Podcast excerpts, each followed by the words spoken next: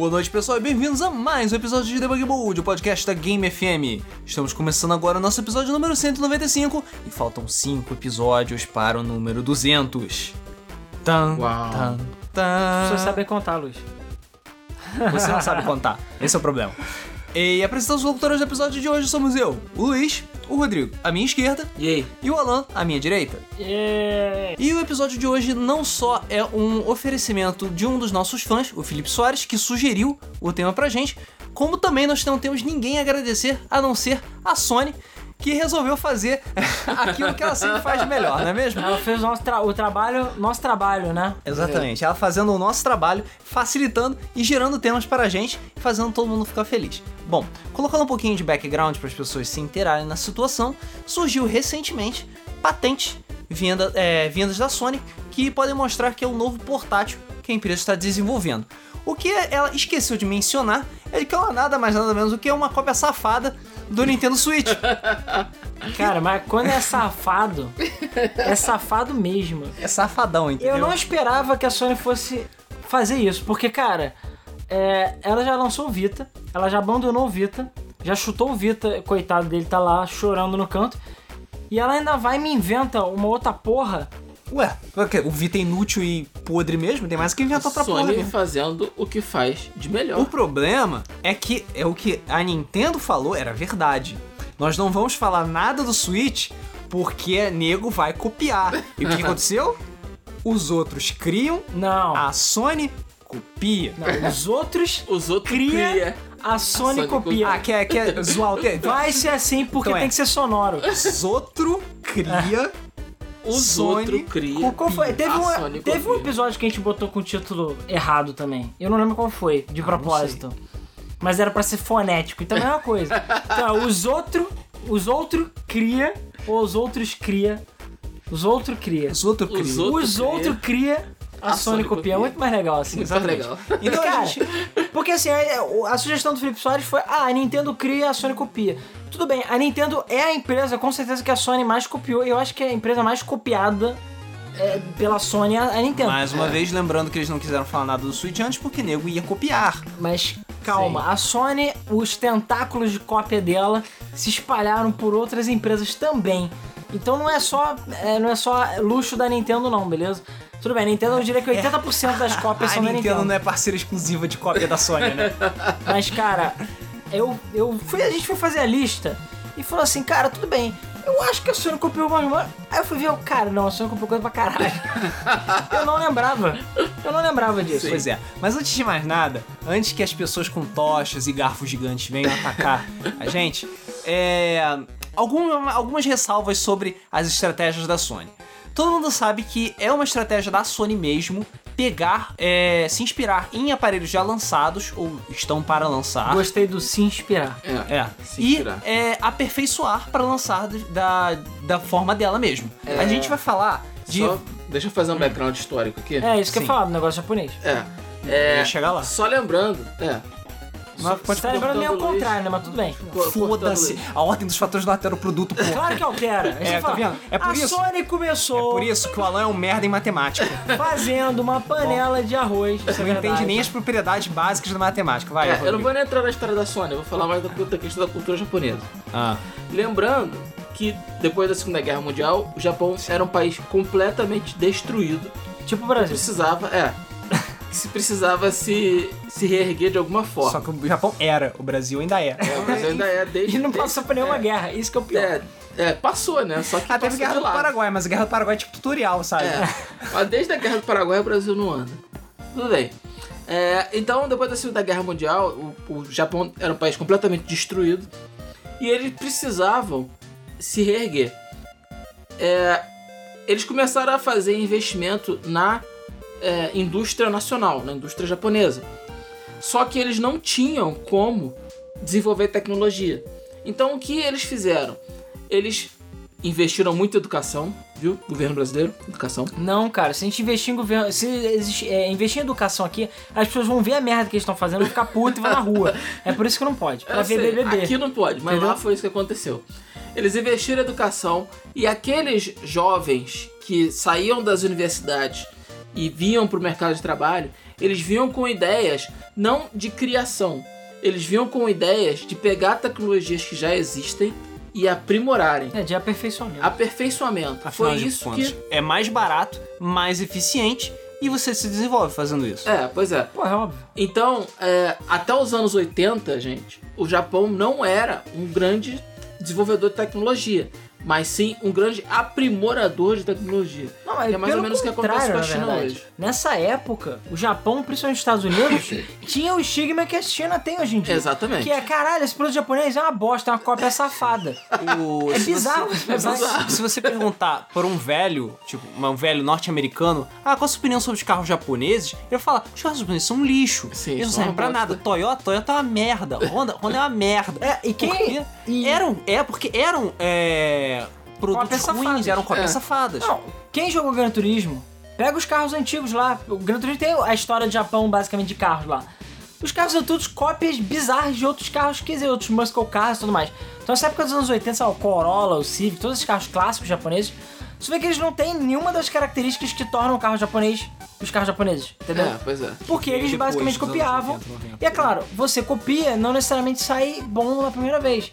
E eles iam aperfeiçoando. Isso. E claro, lá pros anos 90, final dos anos 80, você via que começou a, tipo, eles pegaram aquelas ideias tecnológicas, mecânicas, etc. E começaram a fazer coisas realmente boas. É, e realmente novas. E realmente Começaram. novas. Apareceram os Corollas de verdade, É. aqueles Mazdas RX bonitinhos e tal, os Subarus e tal. E, e, enfim, o resto é história. É, só pra lembrar, em De Volta para o Futuro 3, o Doc e o Marty, assim que o Marty chega no, no Velho Oeste, eles têm essa discussão. Ah, aqui, o carro queimou porque tá usando produto japonês. Sim. E o isso é fala, pô, mas os japoneses fazem produtos de qualidade. Mas não existia essa, essa ideia na É, época. bem sutil, né? É, bem sutil. É, e é, é claro, além disso, a, a, a Sony, assim como outras empresas japonesas, eles têm aquela mentalidade também de diversificação.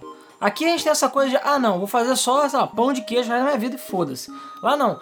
A Mitsubishi faz caneta, TV, é, carro, é, tudo quanto é merda que você A imagina. Hyundai faz torradeira. A Apesar da Hyundai Hyundai ser coreana, ou Ah, parece mas é a, a mesma. mentalidade asiática é meio que a mesma. Sim. Samsung, apesar de ser coreano também, é a maior fabricante de motor de navio do planeta. É. Foda-se. Pois é. sabe? Eles fazem tudo, fazem até ar-condicionado. Então a Sony mesmo, como eu falei, começou fazendo panela de arroz, faz TV, faz um monte de merda, faz videogame, entendeu? Não faz mais notebook, mas- É, não faz mais notebook, então assim.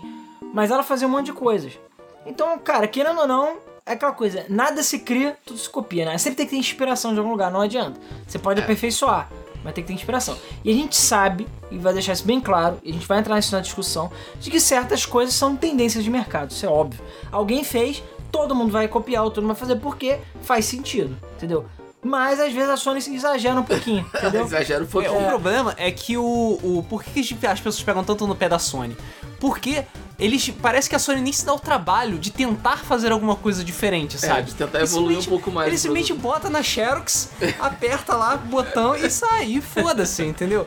O que foi exatamente. Foi mais ou menos o que aconteceu com é, essa patente nova e que foi muito, o que o público viu quando surgiu essa patente nova. Quando as pessoas olharam e falaram, cara, é o Nintendo Switch, é o Sony Switch, que porra é aquela, cara? Ah, de novo. que houve? Porque assim, a Sony ela ganhou muito dessa fama, principalmente na terceira, na, na terceira geração dela, né? Na, na, No PlayStation quinta 3. é, PlayStation 3. Foi que ela ganhou bastante desse estigma. Apesar Mas- que ela já tinha feito Mas isso calma antes. que isso já vem, ó. É, Não, mas no veio 3 o pessoal falou, cara, já tá ficando meio escroto. tá ficando sabe? ridículo. Tá ficando ridículo. Foi no 3 principalmente. E, cara, a gente tem algumas notícias e rolaram algumas discussões na época do PlayStation 3. E o, o PlayStation 3 tem essas paradas assim. A gente vai chegar no PlayStation 3. É muito na cara o PlayStation 3, chega a ser ridículo. Mas, como a gente tá falando, vamos então, calma, sonistas, calma, fanboys, relaxa, beleza? A gente não tá aqui pra zoar. Aliás, está, mas a questão é que a Sony é uma empresa foda de qualquer jeito e ela chegou onde chegou por mérito dela. E ela revolucionou o mercado em vários aspectos. E a gente vai comentar sobre essas coisas. Em nenhum momento a gente tá tirando os méritos da Sony. Ela ainda é líder do mercado, o PlayStation 4 tá vendendo aí pra É, caralho. apesar Não- das- dos tiros nos pés consequentes, que ela Tiro nos pés, no Consecutivo. consecutivo. a parte. Ela ainda é líder no mercado, entendeu? Já tá começando a recuperar. Isso já tá começando a se recuperar. Mas a gente tem que saber, tem que ver que tipo muito do crédito da Sony vem da habilidade dela de aprimorar tecnologias que já existem. Sim. Como no primeiro DualShock. Vamos falar do primeiro DualShock? É, podemos, apesar que tem uma pequena lição de história rápida que a gente já falou várias vezes, a gente fala de novo. A Sony, ela já fabricava, é, se não me engano, o chip de som do Super Nintendo, se eu não tô enganado, é da Sony. A Sony já trabalhava junto com a Nintendo já tem um tempo. Tanto que ia surgir o, o- o Nintendo PlayStation, que ia ser um add-on, né? Um, um, um, pra botar um dock como se fosse. Assim como o Tipo Sega, Sega CD. CD, né? É, não deixa de ser já uma primeira cópia, né, entre aspas. É. Mas ele é um addon que expandia o Super Nintendo para capacidade de CD, 32 bits, etc, etc. E até ter a versão standalone, que foi essa que foi o protótipo meio que vazou, né? E hoje em dia existe até o protótipo funcional. Apesar da parte PlayStation dele não funcionar, só a parte Super Nintendo. Mas a Sony e a Nintendo trabalharam juntas para trazer o CD, né? Trazer tecnologia de 32 bits, etc, etc. Como o acordo não rolou, porque a Sony tinha uma mentalidade diferente, ela queria abrir as porteiras pra galera, enquanto a Nintendo queria ter aquela mão, aquela política dracônica que ela sempre teve. Entrou lá no problema e a, a Nintendo chegou. Ah, quer saber? Vou fazer parceria com um pessoal muito mais legal. Philips. Não tem como dar errado, a Philips é foda. Enfim, Philips CDI, Hotel Mario e Isso é outro Zelda. dia. Isso a é parte, outro dia. é, a Sony ficou putaça da vida e falou: Quer saber? Foda-se, a gente consegue fazer tudo sem eles. Pau no cu da, da Nintendo. E aí surgiu o PlayStation. Que querendo ou não, já tinha certas ideias que eram derivadas do Super Nintendo. Porque, obviamente, a construção deles foi feita meio que em conjunto, né? Isso. É, a, a- a Sony teve acesso à tecnologia do, do Super Nintendo. Não tô dizendo que eles copiaram o Super Nintendo, não. Mas o que eu quero dizer é que quando a Nintendo criou o D-Pad, né, que foi a criação do Gunpei Yokoi, que criou para os Game Watch, depois foi adotado para os Nintendinhos, depois foi adotado para os Game Boys, é, Nintendo, Super Nintendo, enfim, virou padrão no mercado. Apesar da Nintendo acabar de cagar na cabeça do Yokoi com o Switch, mas a gente deixa isso para depois.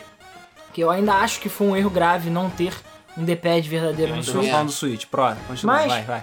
É, a questão é que a Sony, o controle da Sony já adotava a mesma características do controle da Nintendo, do Super Nintendo. Por quê? Querendo ou não, o Super Nintendo inovou com o LR, que era novidade, né? O LR não existia, e ele passou de dois botões, que era o padrão meio que da indústria na época, para quatro. Né? Além do LR, que já passou para seis. Né? Start Select, essas paradas. O que, que o PlayStation tem? D-pad, apesar de ser um D-pad um pouquinho diferente, mas é a mesma coisa. Start Select, assim como o Super Nintendo o- a- os quatro botões de face, né? Que no caso é X, é, Y, BA no, no Super Que Nintendo. virou quadrado. Triângulo, quadrado, bola, X. pô. E é claro, shoulder buttons, né? Os botões LR. Que no caso a Sony falou, ah é? Mas vai ter um, vão ter dois. Dois. Ah, dois pares, né? então vai ter o L1, L2, R1, R2. Isso. Então assim, apesar de ter aquele grip, né? Porque ele tem aquelas perninhas lá pra tu segurar, Que é extremamente anatômico. que é bem confortável anatômico, o controle do Playstation é bem parecido com o controle do Super Nintendo, se É. você for pra ver. Lembrando que naquela época o controle do PlayStation não tinha os dois analógicos embaixo, tá, gente? Não, Muita gente não lembra desse controle. Não, Sim, eu, controle eu PlayStation. tive. É Eu até horroroso hoje. esse controle. Eu tenho até hoje. É, eu joguei muito jogo e não sei como, porque a movimentação é podre nele, Sim. de um modo geral. E vai lembrar, a Sony aqui no ocidente tinha política de 3D, porra, pau no cu 2D. É. Lá no Japão ainda saia coisa 2D, pelo menos. Então, controle até fazia mais sentido. Mas pra 3D, Boa sorte você jogar 3D sem analógico. É. enfim, eu, jo- eu jogava. Eu também Sofrendo, mas jogava. Chorando por dentro. mas jogava. É. Então, aí, enfim. Ah, só lembrando, o analógico do PlayStation 1 só veio depois do lançamento. ex- é, exatamente onde eu ia Ah, chegar. por que será? Por que será? Então, a E, Nintendo. e de novo, eles olham é. Ah, tem um, outra dois, porra. Ah, mas não tem por que usar dois. Foda-se, vai ter dois. Então, o. É, naquela época não tinha, por... não tinha porquê, mas hoje em dia tem. Hoje em dia é. Life finds a way. A, a Nintendo lançou o 64 lá nos anos de 95. Setembro de né? 96. 96. É, e o controle do 64, né, com aquele design, digamos, porco, orto- porco ortodoxo, tinha o analógico. Porco ortodoxo. Porco ortodoxo. Porco ortodoxo. Imagina um porco rabino agora. O que não faz sentido. Ah, não faz sentido. Porque judeu não come porco. É porque ele é automaticamente kosher, né? É, cara. foda-se. Ué, É. Foi um. Enfim, o, o design porco ortodoxo do controle do 64 com o analógico.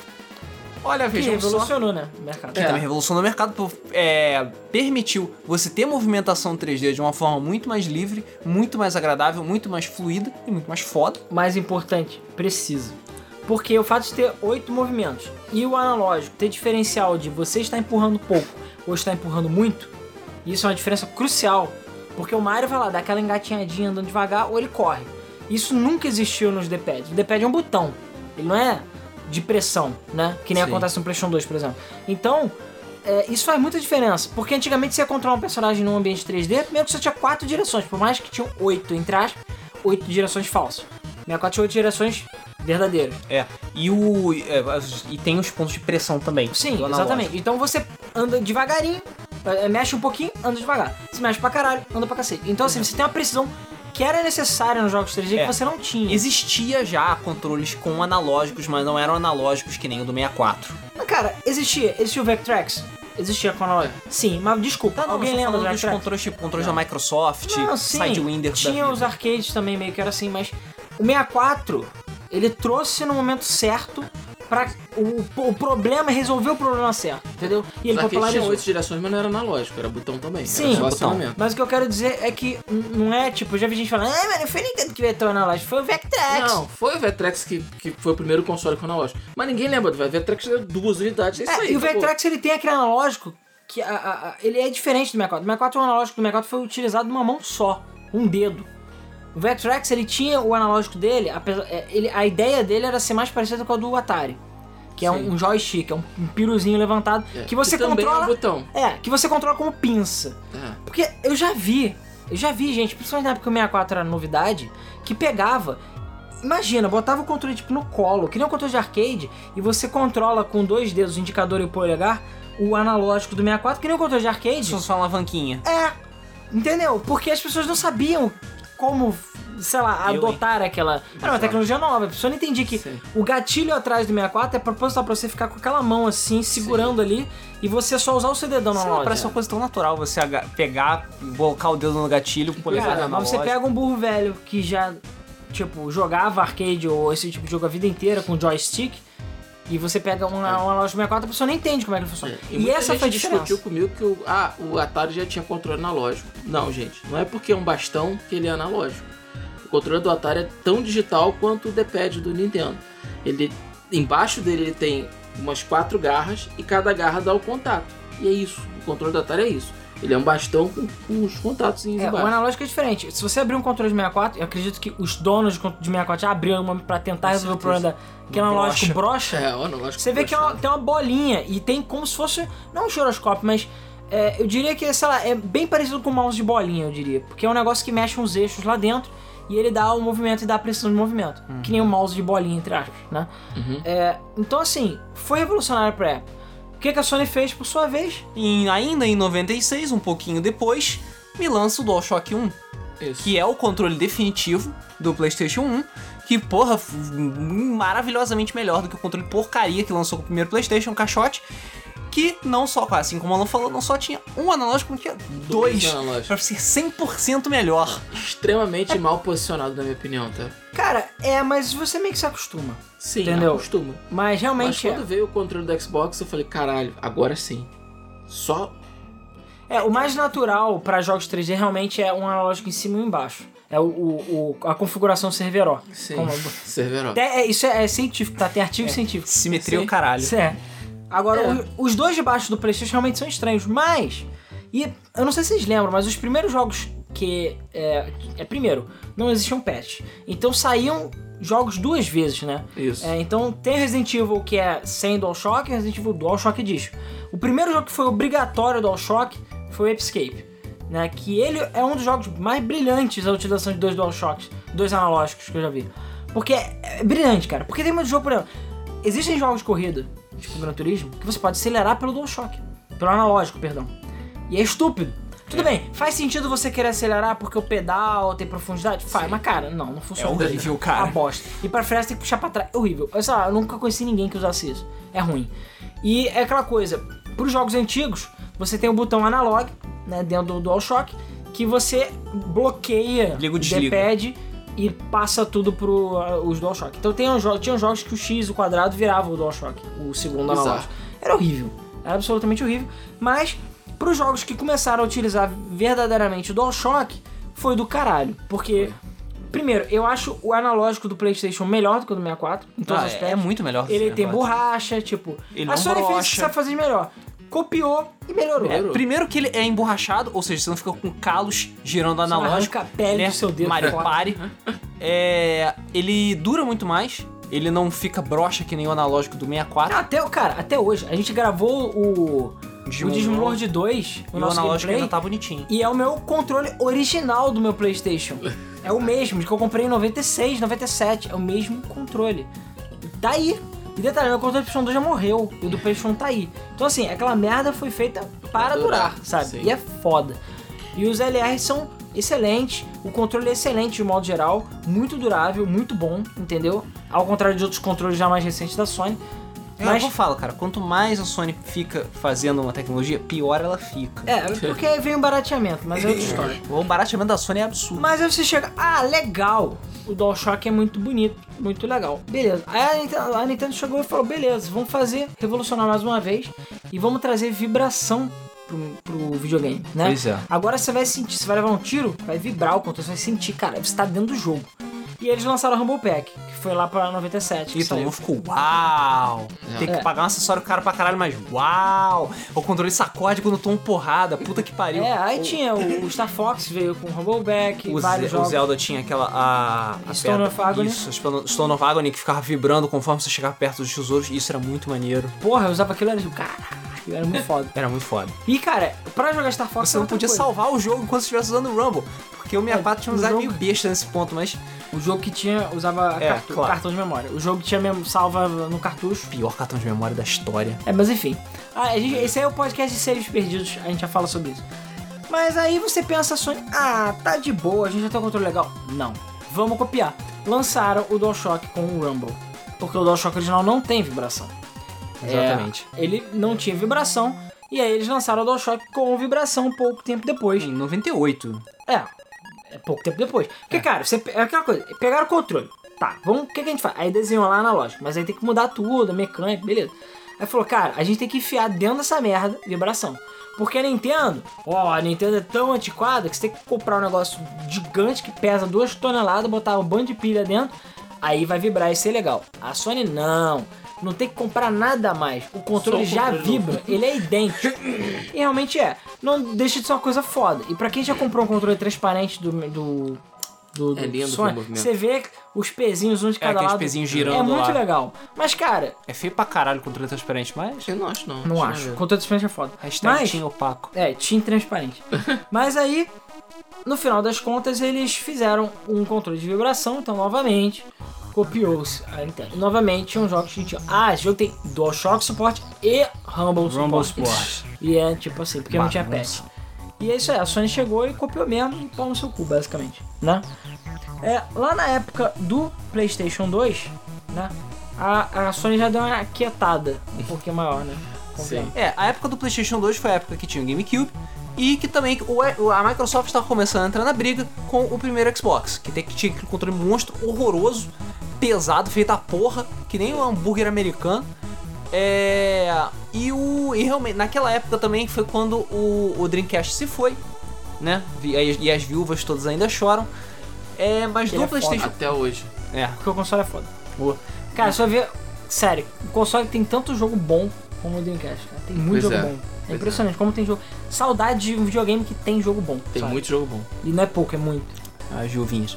É, Viu? Fala isso que não teve Dreamcast, pau no É. seu cu. Vamos lá pro cemitério chorar. Pau no vamos. seu cu! Vamos chorar no cemitério. Porra. É, e o- a época do PlayStation 2 foi uma época mais tranquila pra Sony. O É. design. É. Mais ou menos. O. Ah, mas olha por quê? O que, que ela fez? Ué, ah, o PlayStation 2 foi o único console que saiu sem HD e sem. É... O GameCube também, cara. Não, O Dreamcast também, cara. Mas o GameCube tinha é, modem. O modem veio bem depois, cara. Então, mas veio. E o PlayStation 2 Xbox também saiu. modem.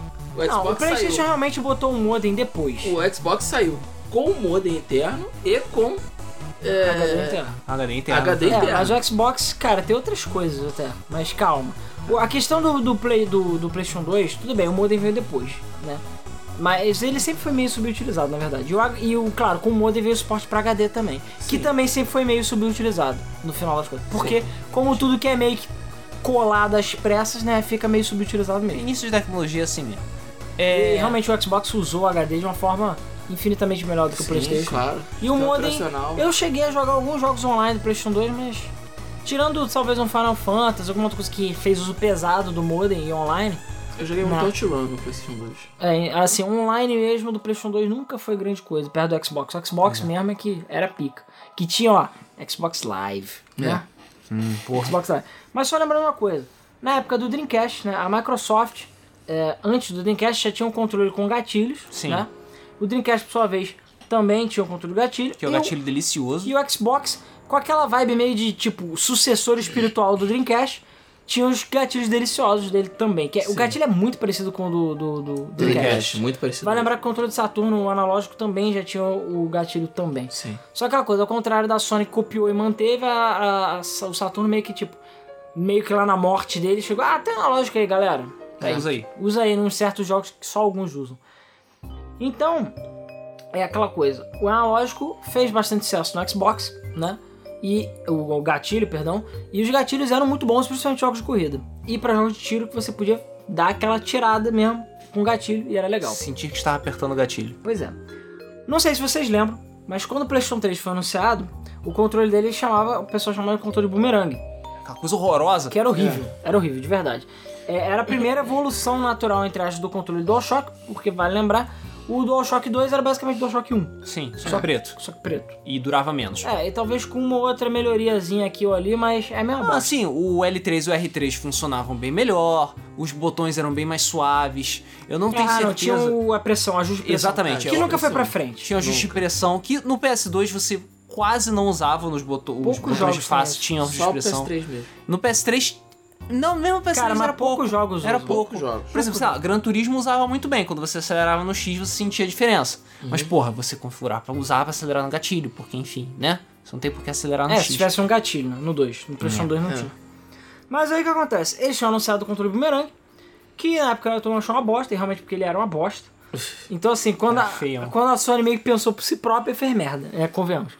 Mas, enfim, é uma bosta. E aí veio o Wii com o seu controle de movimento, né? É, por um lado veio o Wii com controle de movimento e por outro lado veio o Xbox 360 com aquela delícia de controle É. que, cara, ainda é referência para melhores controles já feitos Ainda é. na Pois é, atualidade. Até hoje. É, porque convenhamos, o controle Xbox ele trouxe um upgrade natural, né, do controle do... tirando o digital, mas enfim. O upgrade, um upgrade natural do controle do Xbox normal. O controle S da Xbox. E ele né? trouxe ainda outra coisa, como por exemplo o Tom Home, né? Que é uma, co- Pois é. uma coisa que não tinha também. É, porque, ele, porque foi quando realmente os consoles passaram a ter um sistema operacional mais robusto. É, Por mais que o Xbox original tinha, não adiantava. Quer voltar pro sistema? Reseta ou sai pelo jogo se o jogo tiver essa opção. Isso. O. Home A não. maioria dos jogos tinha. É, o Home ele é um botão que ele so- so- é, passa por cima de tudo. O sistema está sempre rodando por trás. Então, cara, a Sony deve ter dado um meltdown total na cabeça dela, porque ela falou, too much coisas pra copiar. Porque foi mal. O do PlayStation 3, o DualShock 3, na minha opinião, é o controle mais safado que existe. De, de cópia safada. Mostrou que a Sony estava desesperada. E só fez merda, convenhamos. Por quê? Porque o DualShock 3 é, enfim, eles jogaram o Boomerang fora. E aí do nada veio, galera, olha só como o nosso controle evoluiu. E é a mesma bosta de sempre. tipo, foi mal. Por mais que o DualShock seja um controle bem legal, e é, ele é um controle que naquela época já tinha passou um pouco do tempo da ergonomia.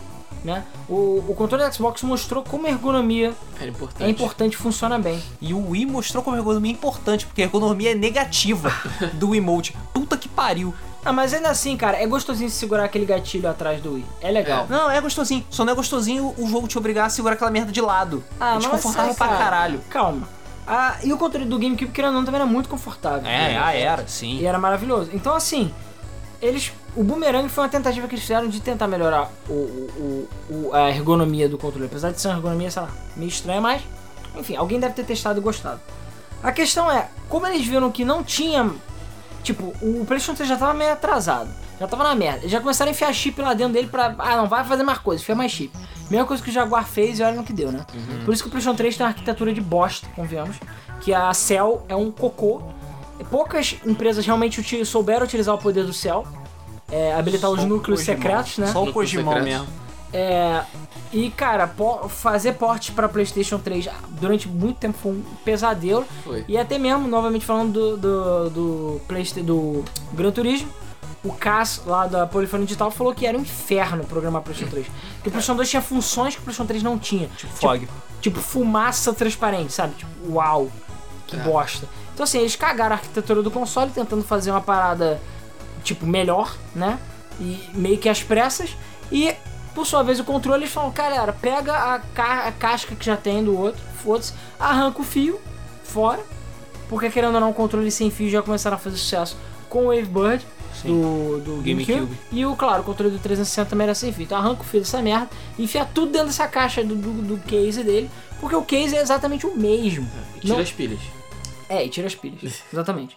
É, porque realmente é estúpido Pelo da menos, Microsoft, né? pelo menos foi uma melhoria que todo mundo concordou. Que, tipo, sim, o DualShock 3 ganha do, do 360 só pelo, pela questão da bateria. Porque, porra, é muito mais prático você, tipo, ah, meu controle tá acabando a bateria. Pera aí, cabo USB, Conecta o cabo. liga no acabou. console, pronto. Não, não, Acabou. não, não, não, Pode não. E tem um detalhe, na E verdade. tiraram o Rumble, né? É, calma. Na minha opinião, Calma. na minha opinião, eles botaram bateria também porque uma bateria interna, fixa, não removível, ocupa menos espaço do que espaço para pilhas Slot ou baterias removíveis. Muitos dos celulares atuais que não têm bateria removível não tem por esse motivo. Sim. Porque é, logo quando começou essa tendência da bateria não ser removível, a pessoa falou, galera, a gente não tá mais deixando remover a bateria, mas em compensação a bateria é maior. A gente tem mais capacidade. Por quê? Porque como você não precisa abrir, a gente consegue botar basicamente o fundo inteiro do celular com a bateria ligada com fio direto na placa. Então você não precisa mais ter todo aquele slot, área para remover, encaixe, contato, isso, aquilo, buraquinho bonitinho pra pessoa não botar o A contrário merda quando o celular trava. É. Não, enfim, a merda é quando a bateria fica ruim, você tem que mandar pra assistência, não adianta você comprar bateria. Tem vantagem e desvantagem. Só que a Sony, provavelmente, na minha opinião, para caber tudo dentro do DualShock 3, eles tiveram que botar bateria. Por mais que fosse melhor, eu acho que foi uma- mais uma questão de ser melhor pra não ter que mudar muito mais o design do controle do que realmente eles pensarem nas pessoas, na minha opinião. Porque é muito mais barato você botar pilha, por isso que a Microsoft faz isso. Mas no final das contas, quando eles apresentaram o DualShock 3, que na verdade não era o DualShock 3, Era o Six Axis. pra você, como eles sabiam, Axis. eles sabiam que era uma gambiarra, eles chamaram de Six Axis o controle. Porque o Six Axis, ele juntou basicamente controle de movimento do Wii, é, que era um pouquinho, muito pouquinho melhor do que o do Wii, é, o, a função de gatilhos que você vê que foi bem a- nas coxonas mesmo, que eles basicamente deram duas quebradas no final do controle e botaram um gatilho. E cara, foi mal, o gatilho do DualShock 3 é bem meh. Eu achei bem, bem mais ou Não, menos. comparado com o 360, ele é bem fraquinho mesmo. Porque feito de qualquer jeito. E é claro, o botão home também foi adicionado. Então assim, É, foi uma assim, amálgama de cópias. O, o né, de- Boomerang, ele já tinha um botão home. Mas vale lembrar que o 360 ele foi lançado bem antes do que o PlayStation 3. Já com todas aquelas funções, botão home, sistema Foi antes, operacional, papapá, etc e tal. Então E, botão... você, é, e deu pra ver como eles mudaram o controle rápido. Então assim, Sim. fazer um controle não é tão complicado assim. Foi rápido, né? Porra, a mudança do Boomerang pro DualShock, pro Six Axis, perdão, foi assim, psh, foi muito É, rápido. Foi muito rápido. Tanto que foi tão rápido que pra poder enfiar a merda do controle de movimento dentro, eles tiveram que tirar a vibração. Então o Six Axis, que eu tenho, porque o PlayStation 3 é logo do início mesmo, cara, o controle pesa uma pena e a bateria você Muito carrega leve. em 15 minutos, basicamente. Porque realmente ele não consome nenhuma bateria. E o Six Axis é um lixo, basicamente. Não é que ele é ruim, o sistema funciona. Porque, por exemplo, Flow e alguns jogos que obrigam a usar o Six Axis funcionam. Mas ele não tem a função de apontar, que nem a- a- acontece com o Wii, né? Então ele é só baseado no movimento. E cara, foi mal. Uma bosta, né? Não tem por que você forçar a galera a usar. Se o jogo tivesse também, beleza. E alguns jogos você dá um- uma sacudida pra fazer não sei o É, quê. Você girava pra olhar as coisas, como é que eram, nos Até vai, mas cara, babaquice. Não precisava. E não precisava ter tirado vibração, que pra mim era a maior reclamação. Porque, Sim. cara, foi mal. Foi a maior reclamação de todo mundo na época. trouxeram vibração pro controle. O 2 tinha vibração e no 3 eles tiram. Era óbvio, era óbvio que eles iam trazer vibração eventualmente. Óbvio.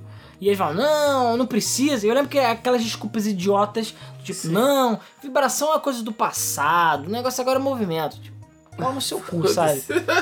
Pau no seu cu, não faz nem sentido isso. É, e não deu certo. Todo mundo reclamou da vibração. Claro, Todo e- mundo ficou enchendo o e saco. todo mundo vi, e Eu me lembro que o próprio Kojima falou que era uma idiotice contra não ter Não teve Rumble. Rumble. Ah, Falou ele que você bota. O, o Psycho Mantis chegava lá, olha os meus poderes telecinéticos, bota o controle na mesa. Brrr, e o controle vibrava pra um lado e vibrava pro outro. Porra, eu lembro É muito que. foda isso. Eu, quando eu fiz isso a primeira vez, eu fiquei tipo, what? Era foda. Era muito bom, cara. Mas realmente era estúpido. Tanto que, acho que menos de um ano depois, apareceu o DualShock DualShock 3 3 Six Axis, que aí sim eles conseguiram enfiar tudo no lugar também tinha só. tudo, né? Tinha controle de movimento, tinha giroscópio, tinha rumble, funcionava com bateria, era pesadinho, bonitinho, ainda tinha gatilhos meio merdas, mas pelo menos era um controle completo. É, e a ergonomia dele. É mesmo, cara. Era cara, isso. eu não vou dizer que era ruim, coisa. porque não era, mas Não, pra não mim é passou da hora deles tentarem dar uma Melhorar um melhorada pouquinho nas curvas, 4. né? É, dar, dar uma melhorada nas curvas, né? Isso infelizmente demorou um pouco pra acontecer, não aconteceu na É, só geração do 20 PS3. anos. É.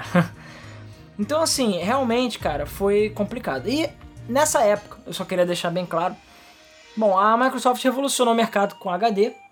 É, o, o controle HD, não HD de, de imagem, né? E é claro, com a internet, Xbox Live, essas coisas. Então, apesar de não ser prioridade do Xbox 360 nem do PlayStation, porque o Xbox não vinha com Wi-Fi, o HD mesmo não tinha, só veio os consoles tinham HDMI, só se tornaram padrão depois, o PlayStation era a mesma coisa. Porra, o PlayStation 20 GB não tinha nem Wi-Fi, era só por cabo. Então, assim, é, enfim, não tinha nem partes cromadas porque você é um pobre filho da puta e não tem cromado, entendeu? É, mas a Sony. Você é um pobre filho da puta. A Sony, enfim, ao contrário da Nintendo que ficou comendo cola, a Sony criou um sistema online, também verdadeiro, pra competir com o Xbox Live.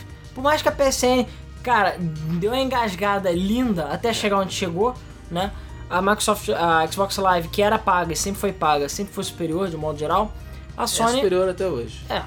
É, cara, eu diria que a, so- a PSN melhorou muito, Melhorou mas. estupidamente. No início a da vida do ainda- Xbox One, a live era uma bosta, mas melhorou muito. Eu diria que novamente a live voltou a superi- ser superior à, à PSN. Mas enfim, agora eu queria só destacar uma notícia, meados de 2006, da Sony, do Yoshida, falando merda.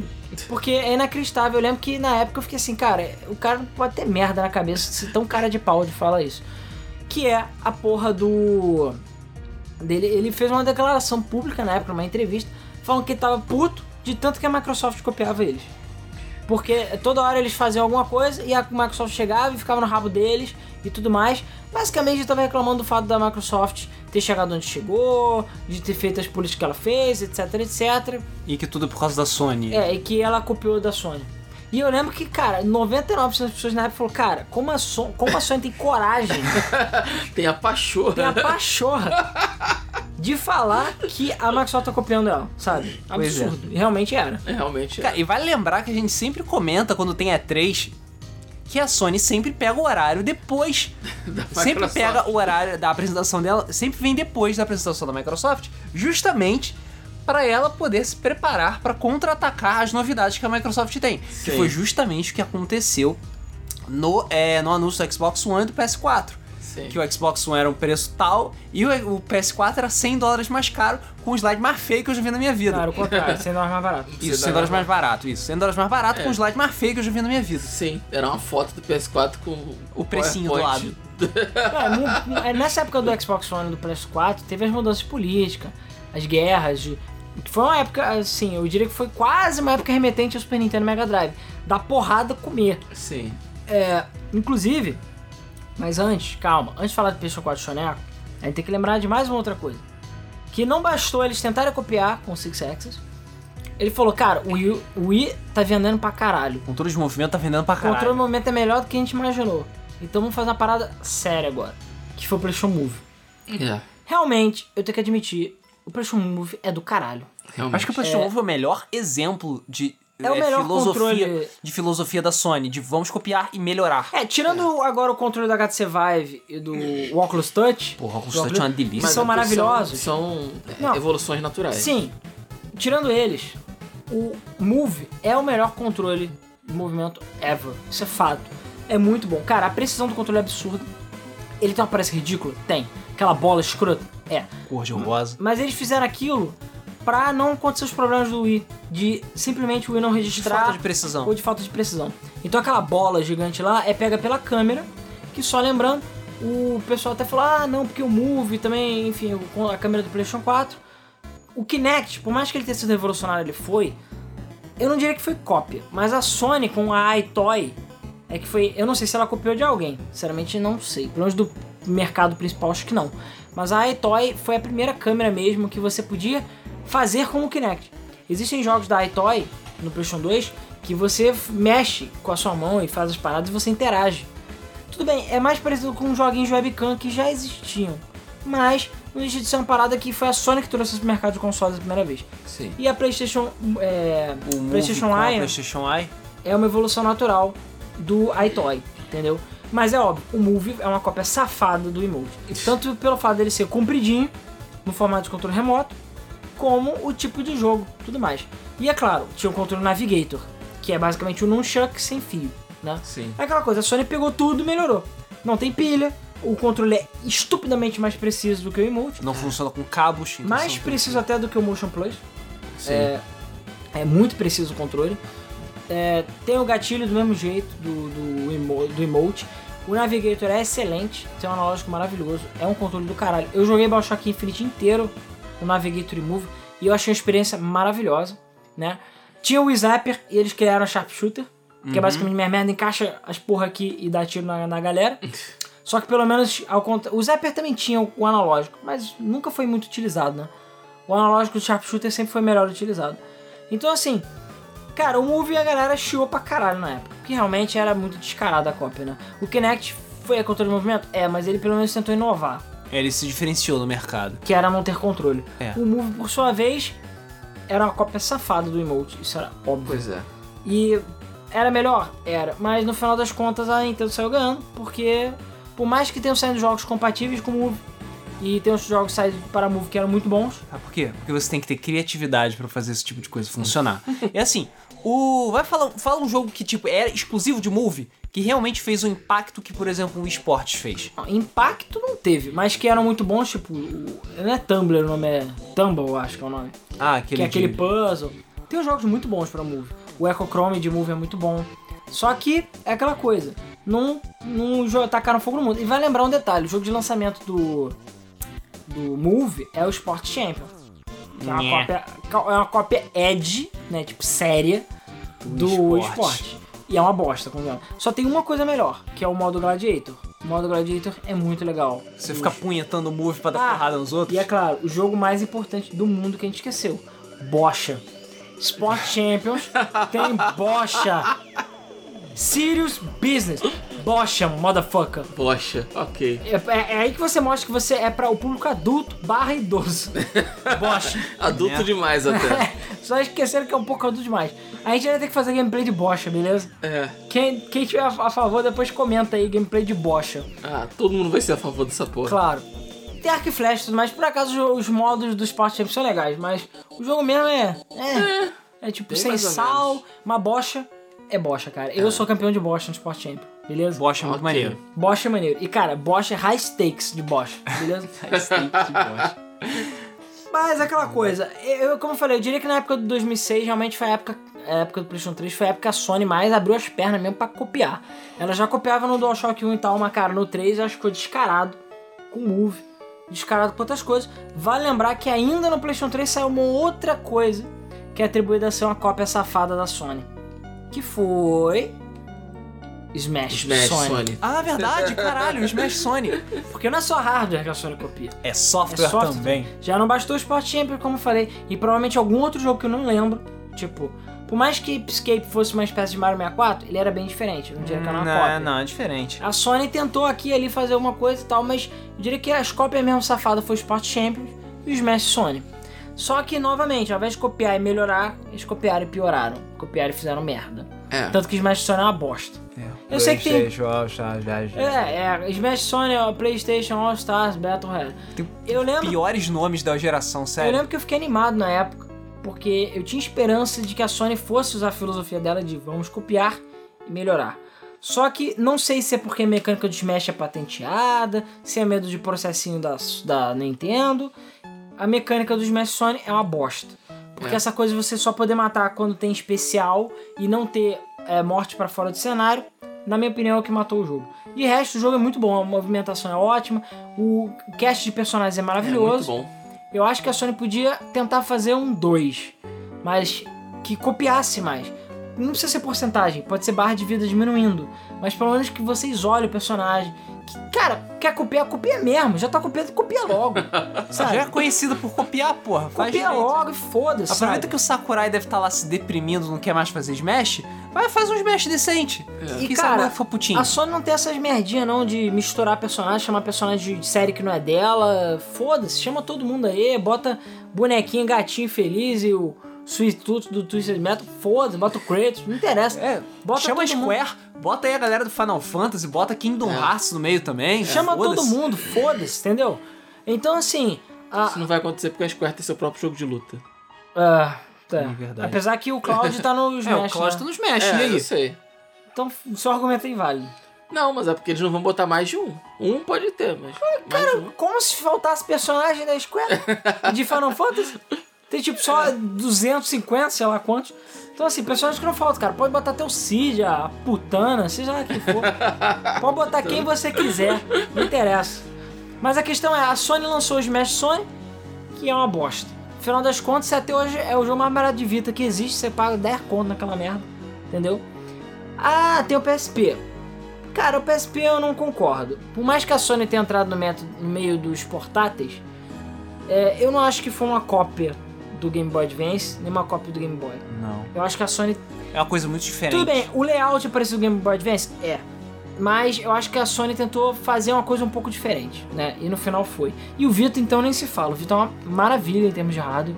Eu acho um console excelente. Isso foi a melhor coisa que deu errado, não é, É, isso? o problema é. É. que a Sony só cagou pro Vita. A Sony parou de dar suporte. É aquela história, não vendeu no início? Foda-se. Agora mesmo que é a hora do Vita vender, por exemplo, que o Vita tá custando nada, podiam dar um impacto e lançar mais jogo. Não, o Vita tá lá e Cara, você quer o vai quê? ter até um Switch. Eu já novo. falei isso antes, vou falar de novo. Você quer o quê? PS4 vendendo 30 milhões de unidades ou o Vita comendo cola no cantinho? Foda-se o Vita. Pois é. E é claro, na época do PlayStation 4, né, já indo já pra época do PlayStation 4, a única coisa que eu diria que a Sony copiou na cara dura foi a porra da pior coisa que ele podia ter copiado, que é o sistema pago da Microsoft, né? É, vai lembrar, a Sony meio que começou com essa coisa dos jogos grátis da Plus, que depois a Microsoft copiou. Isso. Aquela coisa, ninguém é santinho, né, no mercado, todo mundo copia alguém. Mas, ah, por sua vez, a Sony decidiu cobrar na, na live, na, na PSN, para fazer um serviço melhor. Melhorou, melhorou, Cara, mas melhorou. o preço. Na minha opinião, não, não justifica. Eles ainda aumentaram e a Microsoft continuou com o mesmo valor. Assim, não justifica. Sendo que a PSN tem muito mais downtime, é muito mais lenta de modo geral do que a, a Xbox Live. Sempre foi. E, claro, a Sony tentou copiar o negócio de jogos na cloud, com o. Começou com live e outros sistemas, só que novamente copiou mal, nesse caso. Caro, uma bosta, ninguém gostou daquela porcaria, ninguém quis, né? Ninguém se importou. Então, né. E o controle, é, eu diria que, sei lá, foi uma evolução meio que natural. Eles botaram a luz do Move, É. Primeiro, eles finalmente fizeram uma evolução no, no É, controle. Principalmente na questão da ergonomia, né? O controle é um pouco maior, tem as. as eu acho que ele é as melhor em todos os empunhaduras- aspectos. É, as empunhaduras um pouco maior. Ainda maior acho que o do também. Xbox é melhor. Mas Eu o, também o. DualShock 4 é o melhor controle que a Sony fez, fato. Sim. Só aquela coisa, tem aquela barra de luz idiota, porque eles achavam que alguém ia se importar com, com a câmera, né? Porque é aquela coisa, eles viram que o Kinect tá fazendo sucesso, então beleza, a gente vai fazer o nosso Kinect. Fizeram. Só como eles não eram obrigatório, né? No final das contas ninguém se importou, o Kinect morreu.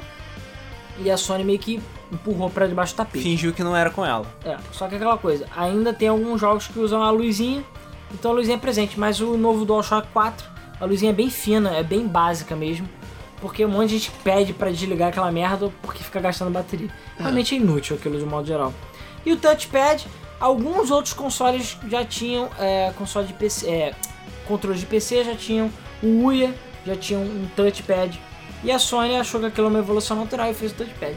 Legal, mas também na minha opinião desnecessário. Desnecessário. Não precisava, é inútil, ninguém utiliza. Então, novamente, Eu só uso pra teclar. cara, mesmo assim, Assim. não acho que vale tanta pena assim. E a Sony, por sua vez, matou o botão Share e o botão Option. É, matou o botão Select Start pela primeira vez e lançou o Share Options É. pela primeira vez.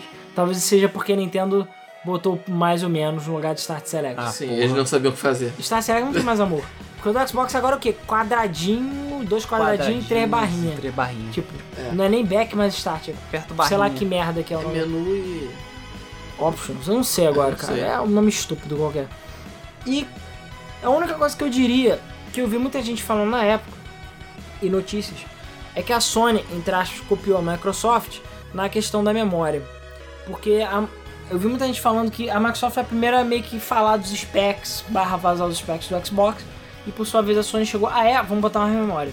Entendeu? Essa história da memória, que fudeu mais ou menos o Xbox, a Sony lançou depois. E a É, Sony a lançou memória do, depois. do, do, do PS4 era do DR3. E depois eles. E era menos, ou era igual. Mas É. aí eles viram e falaram, não, quer saber? Vamos botar mais memória. mais memória. e botaram, DDR5. botaram do DR5. E aí, por sua vez, a Microsoft tava com aquela política também de DRM, always É, ele tava dometricizando, é, né? de tipo, não podia emprestado e a Sony aproveitou pra se refestelar em cima É. da Microsoft. Pelo menos tem que dar crédito pra Sony por não ter copiado nada das burrices do Não, Dometric porque a época. Sony, a Sony ela foi, ela fez uma estratégia bastante inteligente nesse sentido. É, apesar de ser uma es- estratégia de cópia, tá? Mas era copiar as coisas boas e não copiar as, As coisas, coisas ruins. ruins. É, É, então, tirando o YLOD, né? Que é, ela copiou da, que ela copiou da Microsoft. tirando isso. Microsoft foi pioneira em consoles bricados e derretidos. É verdade. Inclusive eu vi uma imagem que é velha, mas eu lembrei dela hoje, que eu achei genial, que é Desafio Gamer. Você zerar Assassin's Creed 2 com Xbox 360 e um bando de moeda de chocolate em cima dele. Antes das moedas derreterem. Esse é o desafio game. Você tem que zerar o jogo antes das moedas de chocolate derreterem. Impossível! Impossível. Não dá. Vai derreter tudo. Não dá. Foda. E o pior é cair com chocolate dentro do console. É, e claro, É. o Jorge Foreman, que dá pra fritar uns, uns ovos É. no, no Playstation. Mas o que a Sony fez é, tão bem nessa época foi pegar todas essas políticas que eram extremamente impopulares da Microsoft, é, que estava sendo liderada na época pelo Dometric, que logo depois que ele lançou o Xbox One ele saiu e foi pra Zynga. E olha, olha como a Zynga se deu bem, né? É, pois é. Já viu com o problema do metro. É, E o que a Sony fez não foi, não foi só não fazer aquilo, não copiar aquilo. Mas a postura da Sony era meio que ridicularizar a Microsoft pelas políticas que ela estava Meio? aplicando. Você tá me zoando? Não, era meio não, o Yoshida, tu vê que eles botaram um pano lá no fundo da casa, tipo, dá um jeito aí. O Yoshida chegou e falou: Cara, chega aí agora, vamos gravar essa merda em 5 minutos. Guia de jogos emprestados. Aí vai lá, Pois emprestaram o jogo. Pá. E botaram isso na E3. pra mim, esse foi um dos momentos mais fodas da história da E3. Foi, foi. Entendeu? É, então e nessa o época. famoso 299. Sim. Que a, a, a SEGA chegou, galera, olha o Saturno, é muito legal. 299. O cara chegou e falou: 299. Pra quem não sabe, bota. 90, a gente- como é que é o nome do É episódio? 3,95. É 3,95, o ano que deu errado. Não lembro agora qual é o nosso título. Não é o da SEGA Idiota, é Não. o outro. Eu acho que é 3,95. Que a gente conta melhor essa história. Que a Sony, novamente, copiou, entre aspas, mas deu. Abaixou as calças da sua de pau mole na cara da SEGA. E basicamente fudeu a SEGA. Sim. Do mesmo jeito que ela fez com a Microsoft. Ela fudeu a Microsoft. Sim. Acabou com a raça. Acabou. Até hoje, Ah, o é Phil Spencer tá lá construindo o castelo de areia ainda de novo, que a Sony chegou e bicou longe. Sim. Uma- sim, a- sim. O Xbox One só tá na merda do É jeito que tá. impressionante que em dois ou três dias a Sony conseguiu destruir todo o planejamento do Xbox One de anos. É, e foi exatamente, foi exatamente isso que o Alan falou que aconteceu. Durante a, a E3 2000 e... Foi 2006, 2005, não lembro. Não, a do... Não. A do, Ah, do Xbox? do Xbox, ah, foi de 2013. agora, foda-se, não lembro. 2012, eu acho. 2012, 12 ou 13, deve por aí. É, a Microsoft lançou, é, anunciou o Xbox e, e todas as políticas impopulares, e a Sony chegou e destruiu tudo, destruiu tudo, tudo, tudo. Essas políticas eram umas demandas que muitas grandes, muitas empresas grandes é, tinham na época, né? A Tipo Ubisoft, Ubisoft, é, a. Ubisoft era, era a líder né, nesse sentido de exigência. Não, a gente precisa de um console mais poderoso, ou seja, forçaram a barra para o lançamento da geração. Sim. E a gente não quer mais jogos emprestados, jogos emprestados estão destruindo. Havia muita polêmica nesse sentido nessa época. É, era a época do Online Pass. É, Era a época do Always. Online, apesar que a Ubisoft ainda tá adotando isso. Sim. For Honor é Always Online, o Steep é Always Online, etc. E é, a Microsoft foi ouvindo essas empresas e tentando adaptar a sua política a isso. A Sony literalmente cagou pra eles e falou não e foda-se.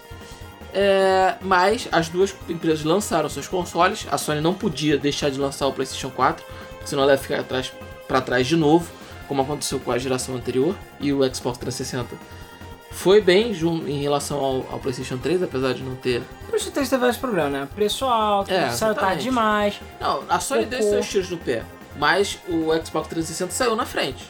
Te teve um ano de head start aí. É, e a Sony não podia deixar isso acontecer com o PlayStation 4.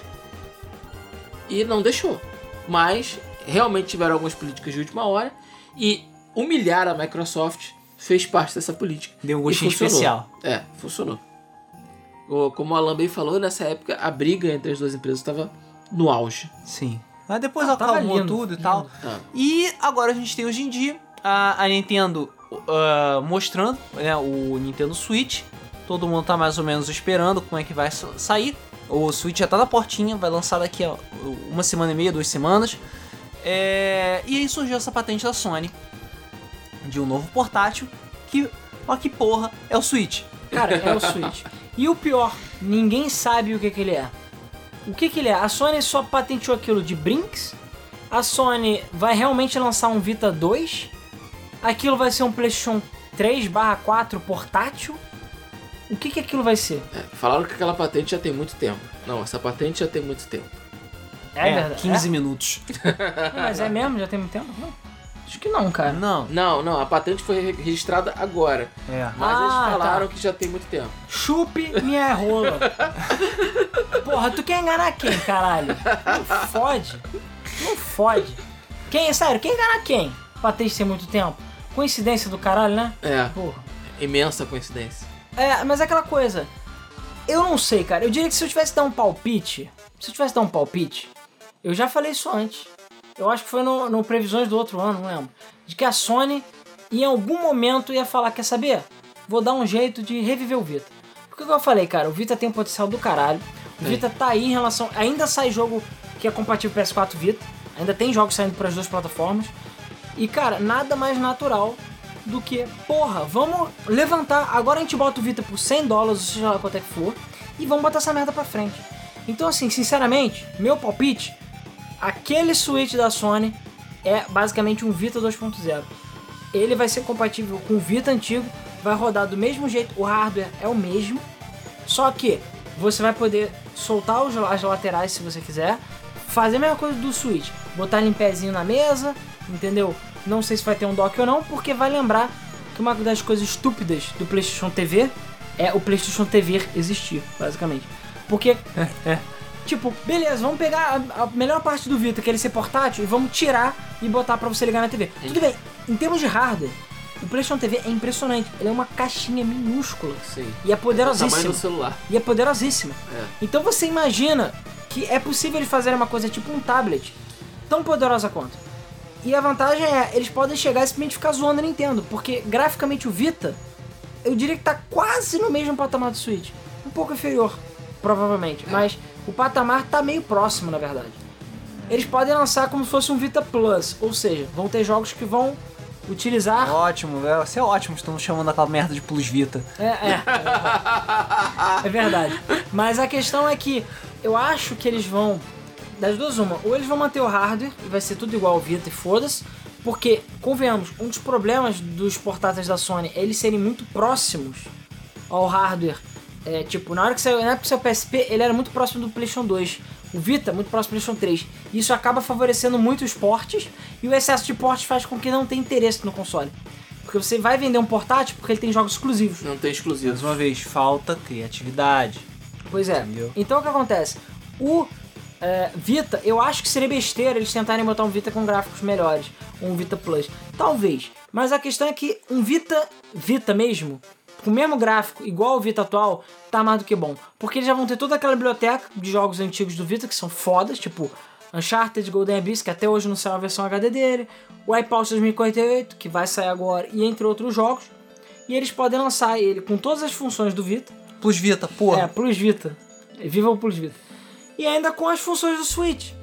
E por uma fração do preço. Sim. Porque o Switch custa uma pica porque ele é recheado de tecnologia. Enquanto isso, se eles lançarem o Switch Vita, lá o Plus Vita, vamos chamar de Plus Vita, que é um nome melhor. Ele não precisa ter controle de movimento nos, nos, no Não coisa. Até ter pode aqueles- ter, apesar que o- ele tem giroscópio no controle, né? O console Não tem. precisa ter aquelas sensações fodonas que o É, Switch não precisa tem. ter de Rumble, não precisa ter aquela câmerazinha. Desnecessário. Agora, larga a merda do cartão proprietário, Sony. É, Pô, a única coisa que é pra tu copiar, tu não copia. Mas, Caralho. sinceramente, eu acho que se for baseado nessa que eu tô falando do Plus Vita, eles vão passar pra SD. Bota minha mão no fogo. Eles não vão. Eles vão jogar fora o cartão proprietário. Será? Sim, aposto. Porque se eles estão fazendo. Porque assim, o PlayStation TV, ele não foi uma revisão de hardware.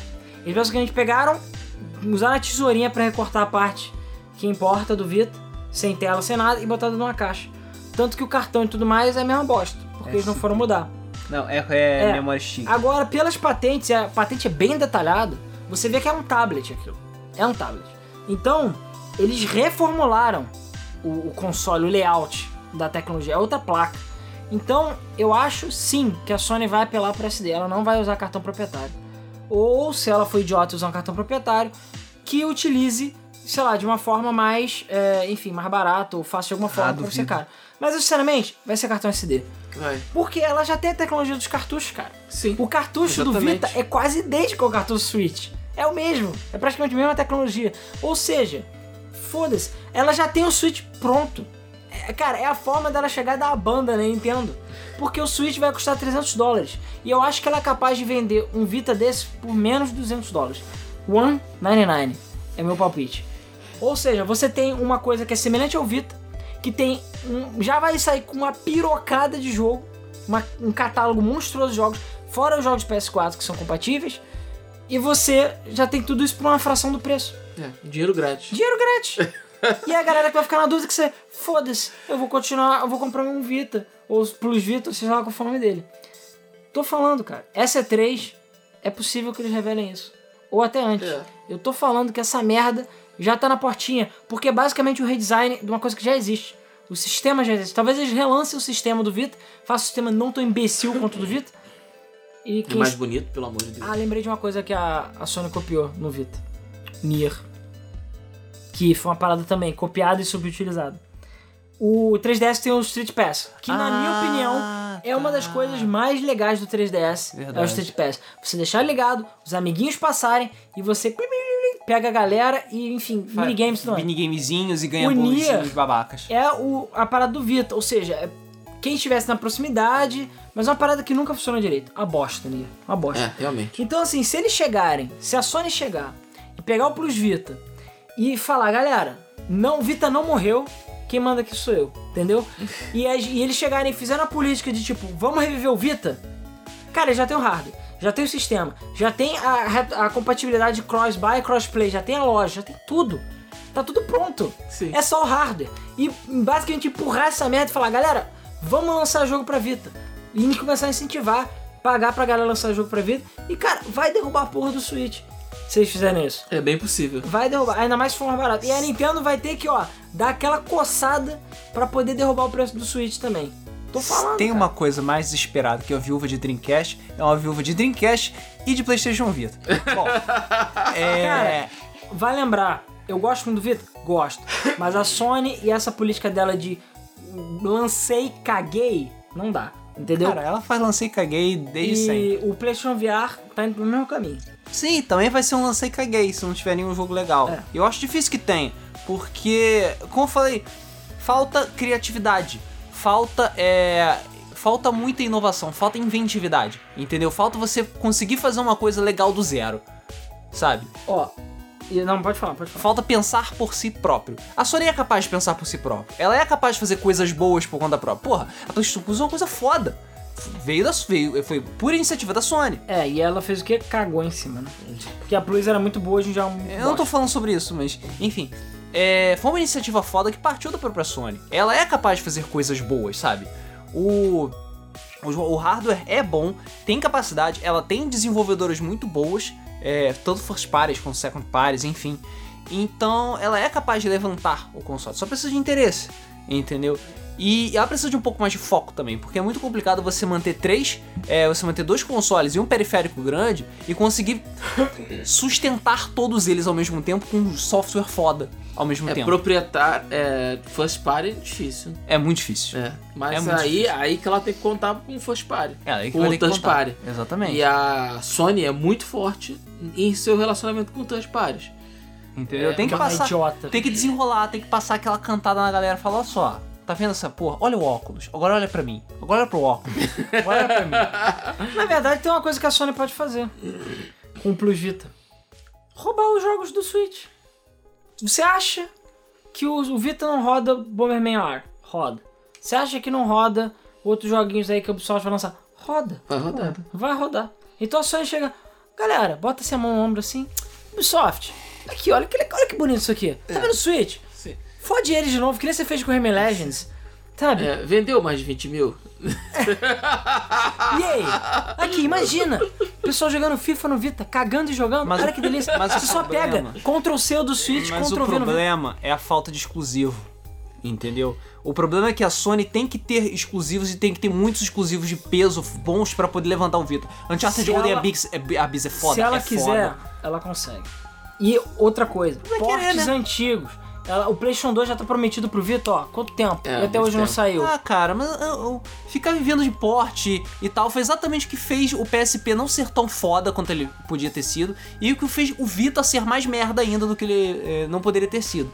Entendeu? Tá faltando coisa nova, coisa exclusiva, coisa pra chamar a galera. Por mais que ele te- possa roubar a- a- o negócio Switch, não vai ter um ARMS, não vai ter um Super Mario Odyssey, não vai ter essas coisas Quem fodas. disse que, que- não? Ah, Pergunta lá pro Vita. se, se os dois lados tiverem controle do movimento, Pergunta lá pro Vita o que, que ele Mesmo tem assim, de bom. isso daí ia demorar o quê? Uns dois anos pra É, começar. isso é verdade. dois anos, por quê? Porque tu tem que fazer as pessoas desgarrarem o PS4 e começar a pensar nessa outra porra. Isso, Não, e tá é- bom, isso sim. até lançar o hardware, até começar a desenvolver. Cara, dá tempo, dá tempo. Essa Ah. patente saiu, a patente saiu muito rápido, você não tem noção. Ah, eu tô sei. falando, a patente saiu rápido, só tem um motivo. Porque essa merda já tá no forninho, já tem um tempo. E porque eles vão reutilizar coisa. Tudo bem, tem um disclaimer. Se a Sony aproveitar o Plus Vita pra fazer outra coisa e cagar em cima do Vita, vai ser estupidez. Aí é o Vita all over again. Acho extremamente provável. Eu, provável, Acho. eu acho que, cara, tudo eu acho que depois do PlayStation Pro, eu não acho que a Sony vai cometer o mesmo erro duas vezes. Não acho. Eu acho que seria burrice demais ela criar um console que não fosse compatível com o Vita, ou que não fosse retrocompatível com o Vita, ou que cagasse em cima do Vita. Verdade. Até porque, cara, os cartões do Vita cabem em jogos gigantes nele. Então, assim, a tecnologia tá aí, tá tudo pronto já. Não precisa fazer mais nada, entendeu? Então, é muito fácil. Eles basicamente. Eles vão, eles vão ser bonzinhos com quem já tem o Vita, porque a galera vai ganhar jogos novos. Haha. E vão ser.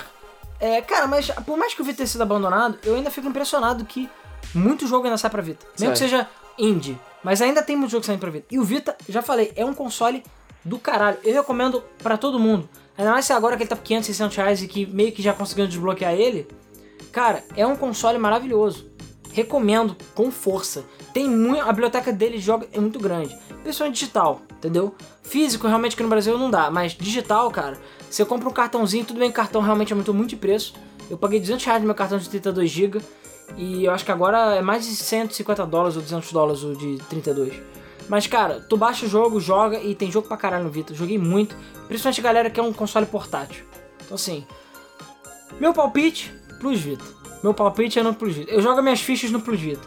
A Sony vai relançar o Vita, mantendo o hardware, mantendo tudo do Vita, 199 pra dar a banda na Sony, na, na Nintendo, com o Switch. Tô falando. Lançamento, muito em breve. Eu acho que o mais tardar final do ano, o mais breve é 3 de 2016 2017. Boto minha mão no fogo. Beleza? Aqui, ó. Ele Alan Stradamus, hein? Ele vai botar a esquerda, tá bom? Alan Porque- a direita tá queimada por causa do Horizon Zero Dawn. Mas enfim. Alan Stradamus. Cara, eu não falei que o Horizon Zero Dawn ia ser ruim. Uhum. Eu falei que ia ser repetitivo. Aí, galera, quando tá hora de catar nos arquivos aí pra poder desmentir o que o Alan Ué, acabou mas de foi falar. isso que eu falei, Vamos pô. lá. Foi isso que eu falei. Eu sei o que eu falei. Mas é aquela coisa. Eu falei por que, que eu pensei nisso Horizon Zero Dawn. Porque a Guerrilla Games não tem tradição em jogo de de, de, enfim, mundo aberto caralho, porque isso está sendo uma tendência de mercado, porque muitos jogos estavam saindo assim. E enfim, eles não revelaram muita coisa do jogo até hoje. Mas ele é foda. Sim, a princípio é. Quando eu vi o Jim Sterling, e eu respeito muito o Jim Sterling, dando 9.5 pra Horizon Dawn, eu falei, é, o Tu jogo, leu é o review dele? Todo? o jogo cara, é foda. cara. É, o jogo é impressionante. Não esperava. É, o jogo me surpreendeu. Mas, cara, é assim que é bom. O bom é a gente ser surpreendido positivamente, Sim, não negativamente. sim, exatamente. Então, nessas horas eu quero mais é que eu me foda mesmo. E que meu irmão vá queime, entendeu? Mas, hein, cara, o Horizon Zero Dawn foi um palpite. Não foi Alan Stradamus. Alan Stradamus foi o que eu falei do No Man's Sky ou outras coisas que eu realmente botei a mão no fogo. Do tipo que o Switch e não ia vender tão bem, que ele tem uns problemas, enfim. A gente ainda vai ver. Vamos ver o que, que eu acerto e o que, que eu erro, né, cara? Eu também não sou perfeito, não sou mãe de Ná, porra. Entendeu? É, Mas. A mesma que disse que o mundo ia acabar em 2000. É. E que não previu a própria morte, né? Convenhamos. Ups. Ups. Mas no Plus Vita, eu. Esse, esse sim, esse eu boto mesmo no fogo. Plus Vita, eu aposto minhas fichas. Posso estar muito errado? Posso. Posso estar errado pra caralho. Mas eu, no meu palpite, é isso. Que o Plus Vita vai. Esse Switch copiado vai ser um novo Vita, ba- baseado no Vita antigo. Vai ser semelhante, vai ter cartão SD. Vai manter o mesmo hardware e todo o resto do Vita. A Sony vai apostar nessa parada. Vai ter parada destacável como o Switch. O que mais que eu falei? E o 199. Essa é a minha aposta. Ou o máximo 250 dólares. Mas o 199 é minha aposta. Porque ele vai dar uma diferença bem grande pro Switch. E a Sony vai fazer questão de dar uma banda no- na Nintendo. E ainda chamar a third party pra, pra dar aquela zoada com eles. Tô falando, cara. É meu palpite. Ou pode ser que nunca lancem porra nenhuma. Isso É. fique só na patente. É bem possível. Mas eu não também. sei, cara. Eu acho que a Sony não tem nada a perder se ela fizer isso. Como eu falei, o hardware Cara. já tá pronto, já tá tudo feito e ela só vai agradar ainda mais a fanbase. Não é tão simples assim nossa horrada, mas concordo contigo em parte. Cara, eles lançaram o PlayStation 4 Pro. A merda que eles fizeram. e eles lançaram. É, faz sentido. Então, assim, eu sinceramente acho que o Plus Vita é real. É real. É. É, real. Bom, a gente já ficou aqui falando bastante tempo sobre o que, que a Sony copia, o que, que os outros cria. É, e a gente quer saber de vocês também. Qual a opinião de vocês sobre isso? Que outras coisas que vocês notaram que poder, pode ser cópia que a Sony fez, que alguém tenha já criado, É, software, hardware. softwares, hardwares. E se vocês concordam com a ideia mirabolante do Plus Vita do Alan também, que não deixa de ser uma ideia interessante. É, Não custa nada sonhar. por enquanto, I can only dream. é. É, antes de nós irmos então para a sessão de comentários do último podcast, É, é como eu falei, pode ser que no final das contas a Sony chega, foda-se, vamos lançar um Vita 2, ou sei lá, o PSP 3, e é isso aí, pau no seu cu, filha da puta, novo hardware. Isso aí. enfim, E é claro, nós gostaríamos muito de agradecer, primeiramente, a galera do Patreon, né? Muito obrigado, porque é, não só vocês, claro, dando apoio pra gente, a gente agora vai sair certos vídeos interessantes aí, que é só graças a vocês que vai sair, como a gente tem que anunciar novidade também. O Patreon agora mudou, nosso Patreon foi renovado e agora está a partir de um dólar. A partir não, só tem esse valor Um dólar. um dólar. Você pode doar mais se quiser, claro. Existem formas de doar mais se você quiser por mês. Mas o nosso Patreon a gente simplificou tudo. E sim, infelizmente não tem mais a nossa viagem para Macau, como o pessoal queria. Mas quem quiser ainda fazer viagem para Macau, só conversar com a gente. É. E, e, obviamente pagar. Mas enfim. Agora por um dólar você tem acesso antecipado ao Debug Mode, que vai sair na própria segunda-feira de madrugada, como sempre sai. Votações. é, vai- a gente vai. Eu vou soltar um vídeo exclusivo. Ontem eu soltei um vídeo exclusivo, né? Pra galera. No dia da gravação, é, eu tô soltando um vídeo exclusivo também pro pessoal. Vocês vão estar ajudando a gente e, cara, é um dólar por mês. Se você quiser o boletão, a gente fez o boletão de 1 para 3, ou seja, o boletão é 3 reais.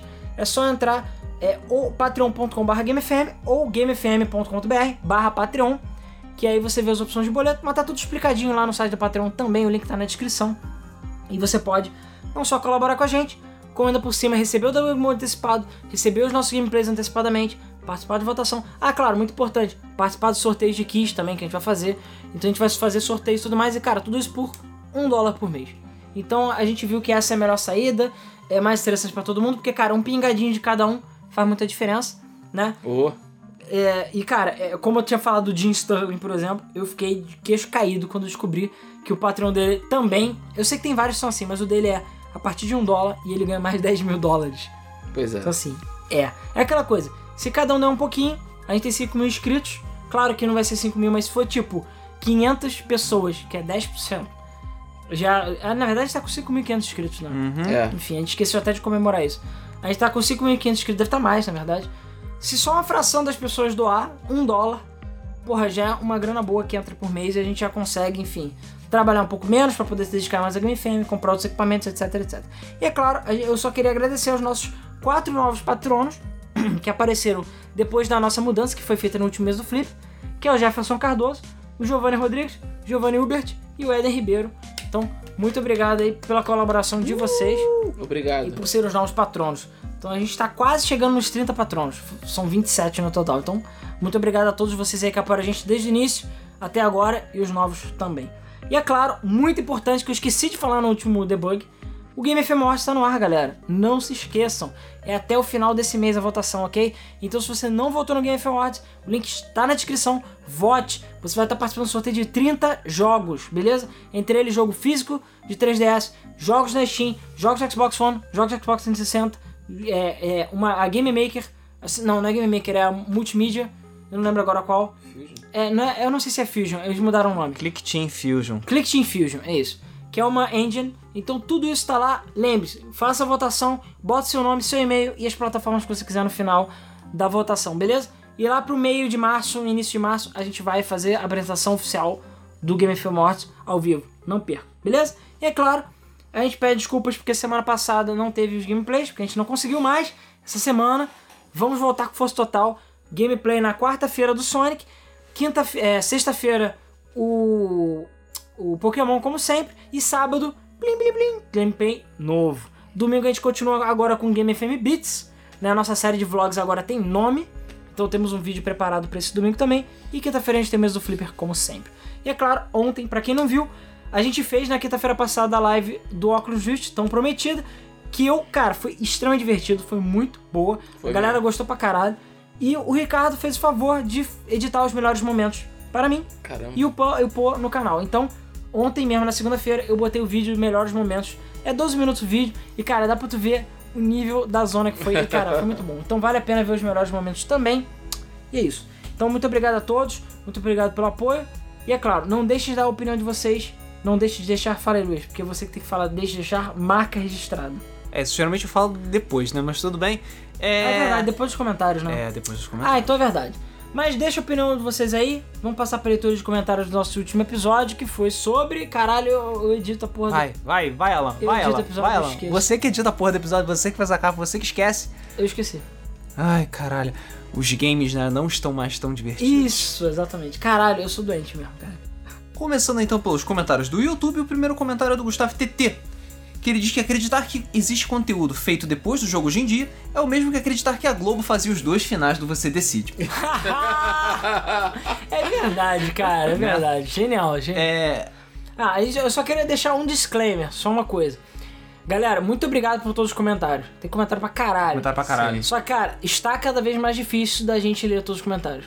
Tipo, já não tá dando e tá cada vez mais difícil. Então o Luiz mesmo já fez a seleção barra resumo dos comentários e a gente vai ter que passar a fazer isso. Então, se o seu comentário não for não fique triste, beleza? Continue comentando. É porque é difícil mesmo pegar todos os E a gente comentários. tem que ir pra casa dormir porque. É. É. Não, e também, cara, não dá pra ficar dando meia hora, 40 minutos de comentário todo Não, episódio. não tem Não como. dá, tem que ser menos, entendeu? Não tem como. Próximo comentário é então do Jobert Joe Vieira Leles, que dizendo que a grande maioria dos jogos eles perderam a diversão e eles começaram a virar alguma coisa cansativa. Ele disse também que tem muito jogo que era divertido e que continua divertido, tanto os antigos quanto as sequências. Mas aí ele também fala que alguns jogos que envelheceram muito mal, eles também não eram tão bons assim para começo de conversa. Ah. O Clayson Alves disse que, é, que um jogo que ele queria que durasse pelo menos umas 90 horas era o Shadow of the Colossus. Relaxa, cara. É só tu jogar o Time Attack no hard que ele vai durar umas 300 horas. Cara, mas eu já falei e falo de novo. Esse é um jogo que já passou da hora de ter uma espécie de remake, remaster, sei lá. O cara não queria botar 64, ó, se eu não me engano. Sim. O Colo- Eder, é, acho que era coloca. 48. Bota, filho da puta! Bota, vai O Eder é vender! retardado, cara. Ele quer fazer, tipo, ele começa querendo fazer o Wonder com dois trabalhadores, cara. Foda-se. Foda-se Last Guardian, sério, foda-se. Lançava Shadow of Colossus 2. É porque tu provavelmente não sabia como é que era o protótipo do Last Guardian. Devia ser a coisa mais foda do mundo com Não, VR. eu não duvido que caralho. não. Last Guardian falaram que é muito bom, mas a questão é que, cara, já é, é- quer imprimir dinheiro A Sony quer imprimir dinheiro, porque se ela lançar o PlayStation 5, sei lá que merda ela. Olha essa merda! Cara, Shadow of Colossus Shadow 2 of Colossus com 2. 60 Colossus, 40 Colossus e 20 por DLC. Não interessa, tem potencial infinito o jogo, cara. Sim. Foda-se a história. A história do, do primeiro já é meio, tipo, meio foda-se também, né? Então, Então, ó, próximo comentário então do Arthur4272, que começou sugerindo pra gente fazer um gameplay de um outro hack de Super Mario, que é o Super Mario Star Road, que é uma que é um hack de Super Mario que tem multiplayer também. É, só tem. É, é, isso é o mesmo criador, inclusive. Só tem um problema. É tipo pra caralho Star Road. eu já joguei Star Road na época que saiu. Single player. E eu gostei até certo ponto. Porque o problema é que o jogo é para nego hardcore mesmo. Então, assim, eu que não me considero tão fodão assim no Mario 64, e bom, vocês viram no gameplay, mas fica difícil de você pegar as, a, todas. Não é que nem está um Banjo Kazooie e um Donkey Kong 64 que tem aquelas difíceis, mas tem aquelas fáceis. Não sei se ele chegou a mudar, mas na época que eu joguei Star Road, eu não achei o jogo fácil. Tem umas plat- plataformas que, sei lá, você vai ter que dar aqueles pulos com Z, né? É perfeito em plataformas pequenininhas, tipo, é pra pessoas que são muito fodas. Então, não sei, eu posso ver se mudou, mas eu sinceramente acho que em termos de. é, de tipo melhora, de mecânica mais tranquila, eu acho que o jogo não é tão legal, entendeu? Enfim. É, e continuando agora falando sobre o tema do episódio, ele diz que ele não consegue se divertir mais tanto com jogos novos do que com jogos antigos. Que ele se pegar um jogo como um, Mario World, um Ocarina of Time, um Sonic 3, entre outros clássicos, que ele vai se continuar se divertindo tanto quanto hoje em dia do que quanto ele jogava antigamente. Ele também diz que o fato das empresas estarem deixando a diversão do lado e querer só dinheiro e mais dinheiro, lançando o jogo adoidado, sei lá. Ah, mas acho que vendo com as empresas fazendo o que fazem, até com os consoles, me fez afastar a vontade de entrar na nova geração. Eu só entro por causa da Nintendo, mesmo sabendo que eu posso acabar me arrependendo. Mas enfim, ótimo podcast. Próximo comentário do Robson SSXD. Ele falou que infelizmente ele cresceu e boa parte do tesão de jogar aquele Sonic era muito que possivelmente é porque o dinheiro não era dele. Hoje em dia ele compra jogos sabendo que a, minha que a carteira dele às vezes está sendo drenada. E ele diz que o único jogo que ele consegue ficar animado para jogar é Skyrim, porque ele pode fazer o que ele quiser e sempre que ele quiser dar uma revitalizada no jogo, ele bota aqueles mods, entendeu? Para transformar os dragões em pôneis, colocar as mulheres com peitos gigantes, essas coisas, aí dá aquela revitalizada. Só dá uma olhada no mod de, de, de comer as mulheres, né? O- Mod hentai. Sei lá qual é o nome daquele mod. É, próximo comentário agora é do Miguel. Hot Coffee. É, o Hot Coffee de Skyrim. Pior que se o nome for esse, eu não ficaria espantado. Próximo comentário do Miguel com dois L's. Eu realmente acho que boa parte da oitava geração são realmente muito inferiores aos jogos antigos. Mas ele diz que a, a sétima geração foi muito foda.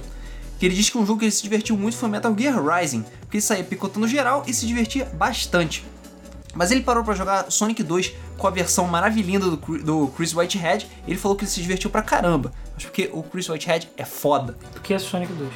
E, e realmente os jogos são mais fáceis, mas como o Rodrigo disse, os jogos eram tipo 30 KB, então precisavam ter uma dificuldade alta.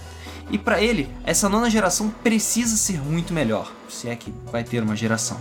Ele falou que ele pulou a oitava geração e ele não se arrependeu, mas ele também não pode ficar vivendo só com o Xbox 360 para sempre. É, ele só queria ver uma geração que tivessem jogos que não são cansativos, muito bons, sem DLCs é, abusivas, sem Life of the Black Tiger e com certeza jogos completos. Ele falou que ele não quer um jogo lançado com modo história ruim e depois que seja lançado de verdade, com patch. Ele falou que é, disse que o nosso podcast foi ótimo e que ele conseguiu zerar Sonic 2006 graças ao nosso detonado do gameplay de sofrência Por quê? Por que, que você fez isso com você? 2006. É, por quê, não é mesmo? É, inclusive, eu queria só jogar um negócio aqui. Será que o nome dele é Miguel com dois L's? Ou é Miguel Miguel com I maiúsculo e L? Ou são dois I maiúsculo? Ou é L minúsculo e I maiúsculo? Bom, se você Miguel. estiver ouvindo, por favor, responda nos comentários pra gente poder Deve descobrir ser com dois o Ls grande mesmo. mistério. É... E só lembrando que esses jogos tipo Life of the Black Tiger, eles vão desaparecer. Dá umas duas gerações, ninguém mais vai lembrar dele. As pessoas não Duas gerações? Não, duas semanas. Também. É... As pessoas vão se lembrar do que é foda, do que é pica, entendeu? Você não vai lembrar... Você não lembra dos jogos merda de Mega Drive. Você não lembra dos jogos merda de Super Claro que eu lembro do Sword of Sodan, porra. Porque você tem tesão por Sword of Sodan e eu simplesmente não consigo compreender isso. Tem tesão Tá. É, mas enfim, continuando o próximo comentário do Matheus Leitão. Assim, realmente o lado do negócio está realmente sobressaindo do lado artístico, mas convenhamos que se fosse ao contrário também seria ruim. Cara, o problema é que você tem que ter equilíbrio nas coisas, entendeu? Você não pode ser só 100% artístico e você nunca conseguir lançar um jogo porque ele nunca vai estar bom do jeito que ele deveria ser. É. E você não pode ser só gravata e lançar as porra de qualquer jeito, como é hoje em dia, entendeu? Você É. tem que saber balancear. A Dead Game Company sempre se propõe lançar jogos mais artísticos. Mas nenhum deles, a- nem o Journey, que fez bastante sucesso, foi um mega sucesso explosivo. É porque, cara, é jogo inteligente, cult, É. não tem futuro. Exatamente. A galera é, não quer. Pois é. Agora o próximo comentário do Rodrigo Bessa. Acho que a pergunta devia ser outra. O que, que fazem as pessoas jogarem mais videogames hoje do que antigamente? Por que, que LoL, Dota e CS são os jogos com mais horas registradas da história? Respondendo essas duas questões, fica muito mais fácil entender por que, que a gente não sente mais tanto prazer em outros jogos, que são a minoria dos jogadores hoje em dia. As pessoas continuam registrando recordes de popularidade nos jogos arcade. Ora, qual era o jogo mais jogado repetitivamente na década de 90? Mario Kart? Mario Party? Smash? Já nos arcades nós tínhamos Street Fighter, King of Fighters, Tekken. Eram jogos de alta rotatividade, rápidos, de multiplayer, que não precisavam de história complexa. Os próprios jogadores às vezes criavam as próprias histórias entre linhas, que nem o General Willy, o Reptile, o Akuma, General Will. e hoje em dia continua parecido. O que, que os jogadores querem é deixar a sua marca nos jogos. Nunca se perguntaram por que, que uma conta veterana de WoW custa tipo mil reais, ou porque 80% dos jogadores preferem modos ranqueados a modos sem ladder.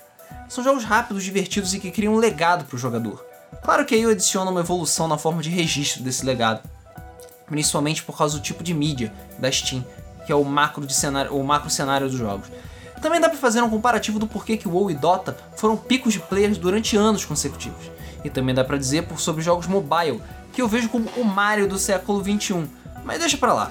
Enfim, em resumo, os jogos, ou grande parcela deles, não nos divertem mais tanto porque estamos mais exigentes. Queremos coisas mais dinâmicas e a necessidade de legado, já que o multiplayer online e digitalização substituíram o multiplayer local e produção física de jogos e desconstruíram a ideia da re- rejogabilidade e dinamismo de jogatina. A diversão do Super Mario ainda existe, mas como 80% dos jogos não são mais como ele, dinâmico, press and play, o jogador médio fica com poucas opções de diversão. Alguém aí jogaria mais de 5 horas de LoL se a cada partida a sua conta zerasse a cada ciclo? Enfim, ótimo podcast e excelente tema escolhido. E é um ponto extremamente importante também que ele botou no comentário. O comentário dele realmente é muito bom. E é aquela coisa, o, esses jogos, jogos de alta rotatividade, eles têm uma frequência muito maior de jogadores mesmo. As pessoas sentam, jogam e tal. Overwatch é um excelente exemplo. Você senta, pá, joga 10 minutinhos, faz uma partida, escolta a porra da payload, entendeu? Ganha seu XP, upa, pega suas skins e é isso aí. Xinga os noob. Xinga os noob, entendeu? Reza pro Harambe, tá tudo certo. Pray for Harambe, porra. É, enquanto o jogo que, de- de- que tem que ter mais investimento e tal, ele é um jogo que não é todo mundo que vai jogar. E você tem também, por outro lado, várias mecânicas que tendem a esticar a longevidade de um jogo desnecessariamente. Aí o jogo fica cansativo, não fica divertido, blá blá blá, etc e tal. Enfim. Próximo comentário, Nicolas Santana. Ele, ele disse que o podcast foi ótimo e que ele diz que está perdendo a vontade de jogar jogos, o que deixa muito triste, principalmente Guitar Hero, porque ele já jogou tudo que tinha que jogar e ele não tem mais saco para jogar as mesmas músicas. Ele disse que estava faltando algo novo que ele até ficou interessado no Guitar Hero Live, mas que o jogo estava com sérios problemas, o que diz encorajou ele de comprar. Principalmente, enfim, você depender muito de online, ter uma pouca seleção de músicas, etc, etc. É, além disso, ele falou que ele mudou pro Rocksmith, que é outro nível. Depois de você tocar guitarra de verdade, você não sente o mesmo feeling de jogar Guitar Hero, que é arcadão. É, e que ele também decidiu jogar outros jogos de ritmo. Estou jogando Patapom no PSP. Joguei Parapa The Rapper 1 e 2 e talvez eu jogue um Jammerlame. Mas só por obrigação, porque esse jogo não me atrai muito. Acho que ninguém gosta de um Jammerlame, né? É, enfim, continue com um bom trabalho e até o próximo podcast. O Patapom é foda. Eu quero é Vib Ribbon pra PS4 também. Que? Vib Ribbon. O jogo do coelho. Ah, tá. Jogo do coelho de frame, wireframe. Ah, tá, tá, tá. Próximo É comentário. mesmo cara. Mente... Próximo comentário, mente de G. Eu já sou inscrito aqui na Game FM há um tempo e tem uma coisa que eu sinto muita falta aqui, que são esses podcasts de histórias. Tipo histórias de vida, sabe? O podcast me fez literalmente mijar de rir. Espero que não literalmente mesmo. Sabe que literalmente significa que você se mijou. é. Ah, às vezes ele podia estar vendo no banheiro. Foi de Né? tra... É, claro. Ah, então assim, eu tô ouvindo. E aí ajudou a sair, né? É, mijei.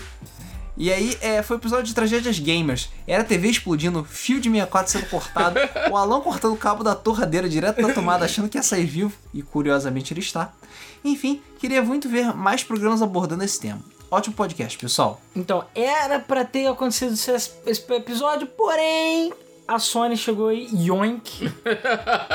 a Sony chegou na frente. Mas calma, ainda tá no, no forninho. Eventualmente Tá. vai sair. Próximo comentário é Vitor Guedes. Quando assistir jogo, tem alguns é, cujo foco é história e gameplay, e às vezes, que às vezes não me agrada, então até faz mais sentido você assistir. Além disso, quando você joga uma nova continuação, mas não jogou os anteriores, talvez até seja legal ver gameplay para você se inteirar, como aconteceu comigo recentemente. Eu usei mods demais no Fallout 4, de forma que ele crashou na última missão, então eu assisti o final no YouTube. Não é ser perder muita coisa, né? Convenhamos. É, exatamente. O Theo Guedes comentou também dizendo que ele concorda demais com a opinião sobre Breaking Bad. O timing de acabar é perfeito.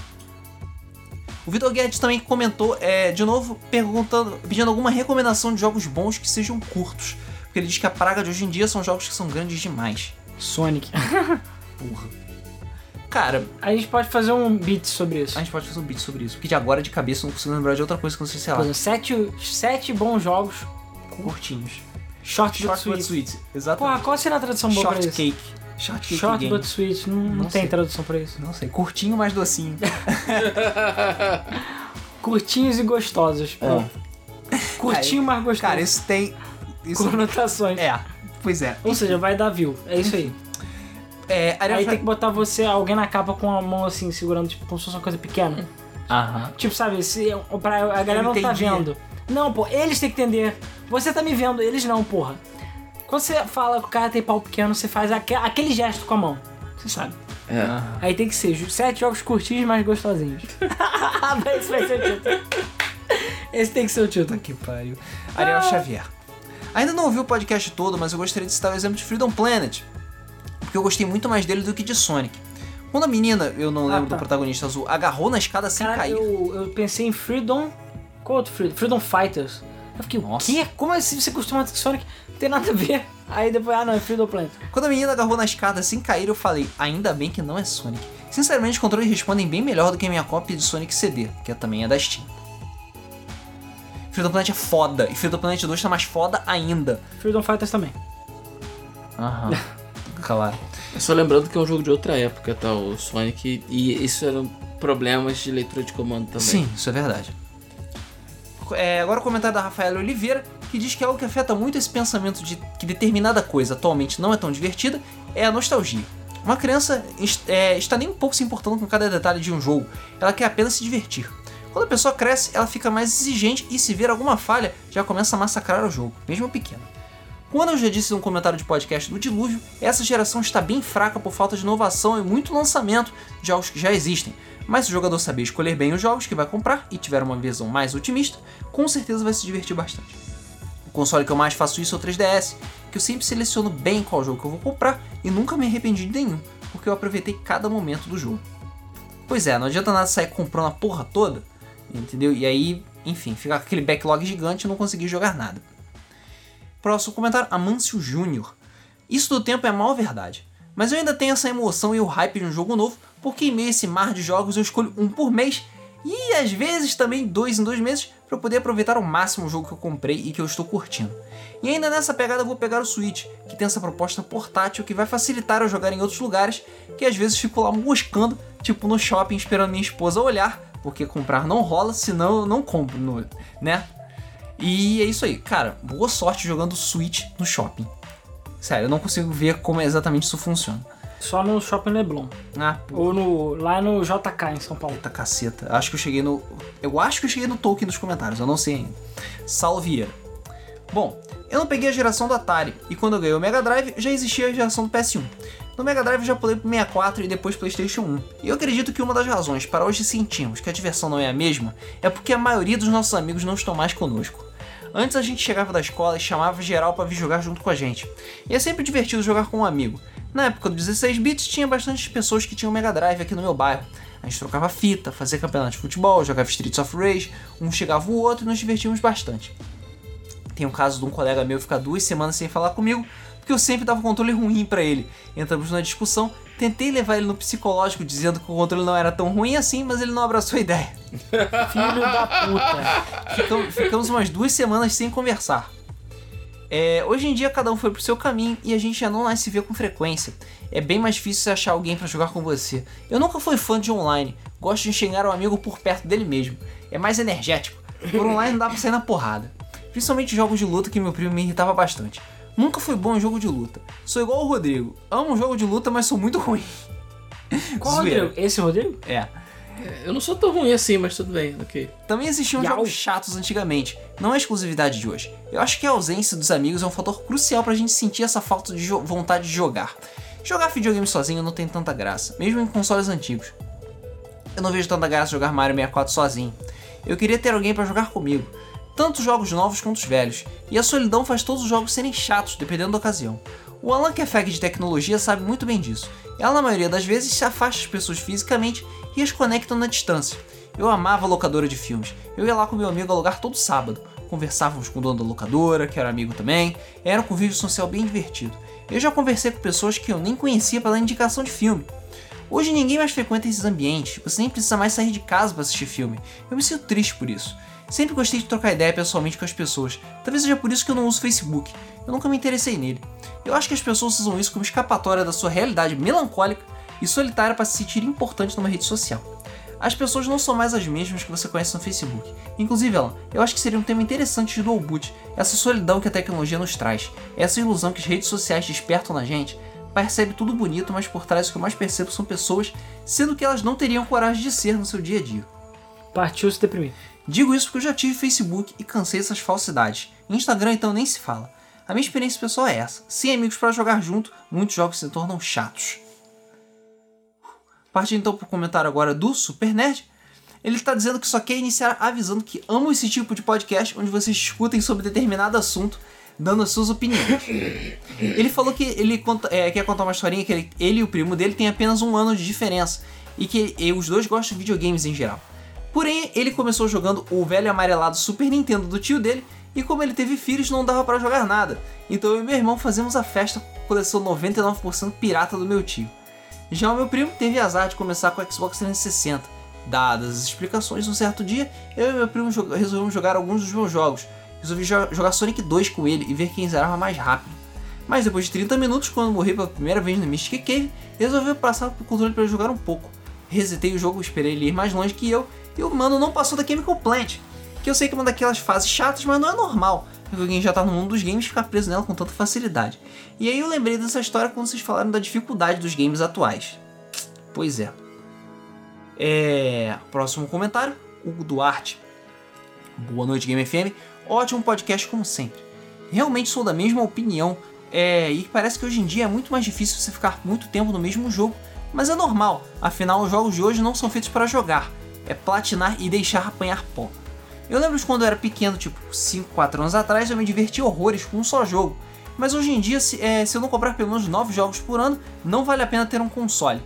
Mudando de tema, eu não acredito que já estamos quase no carnaval.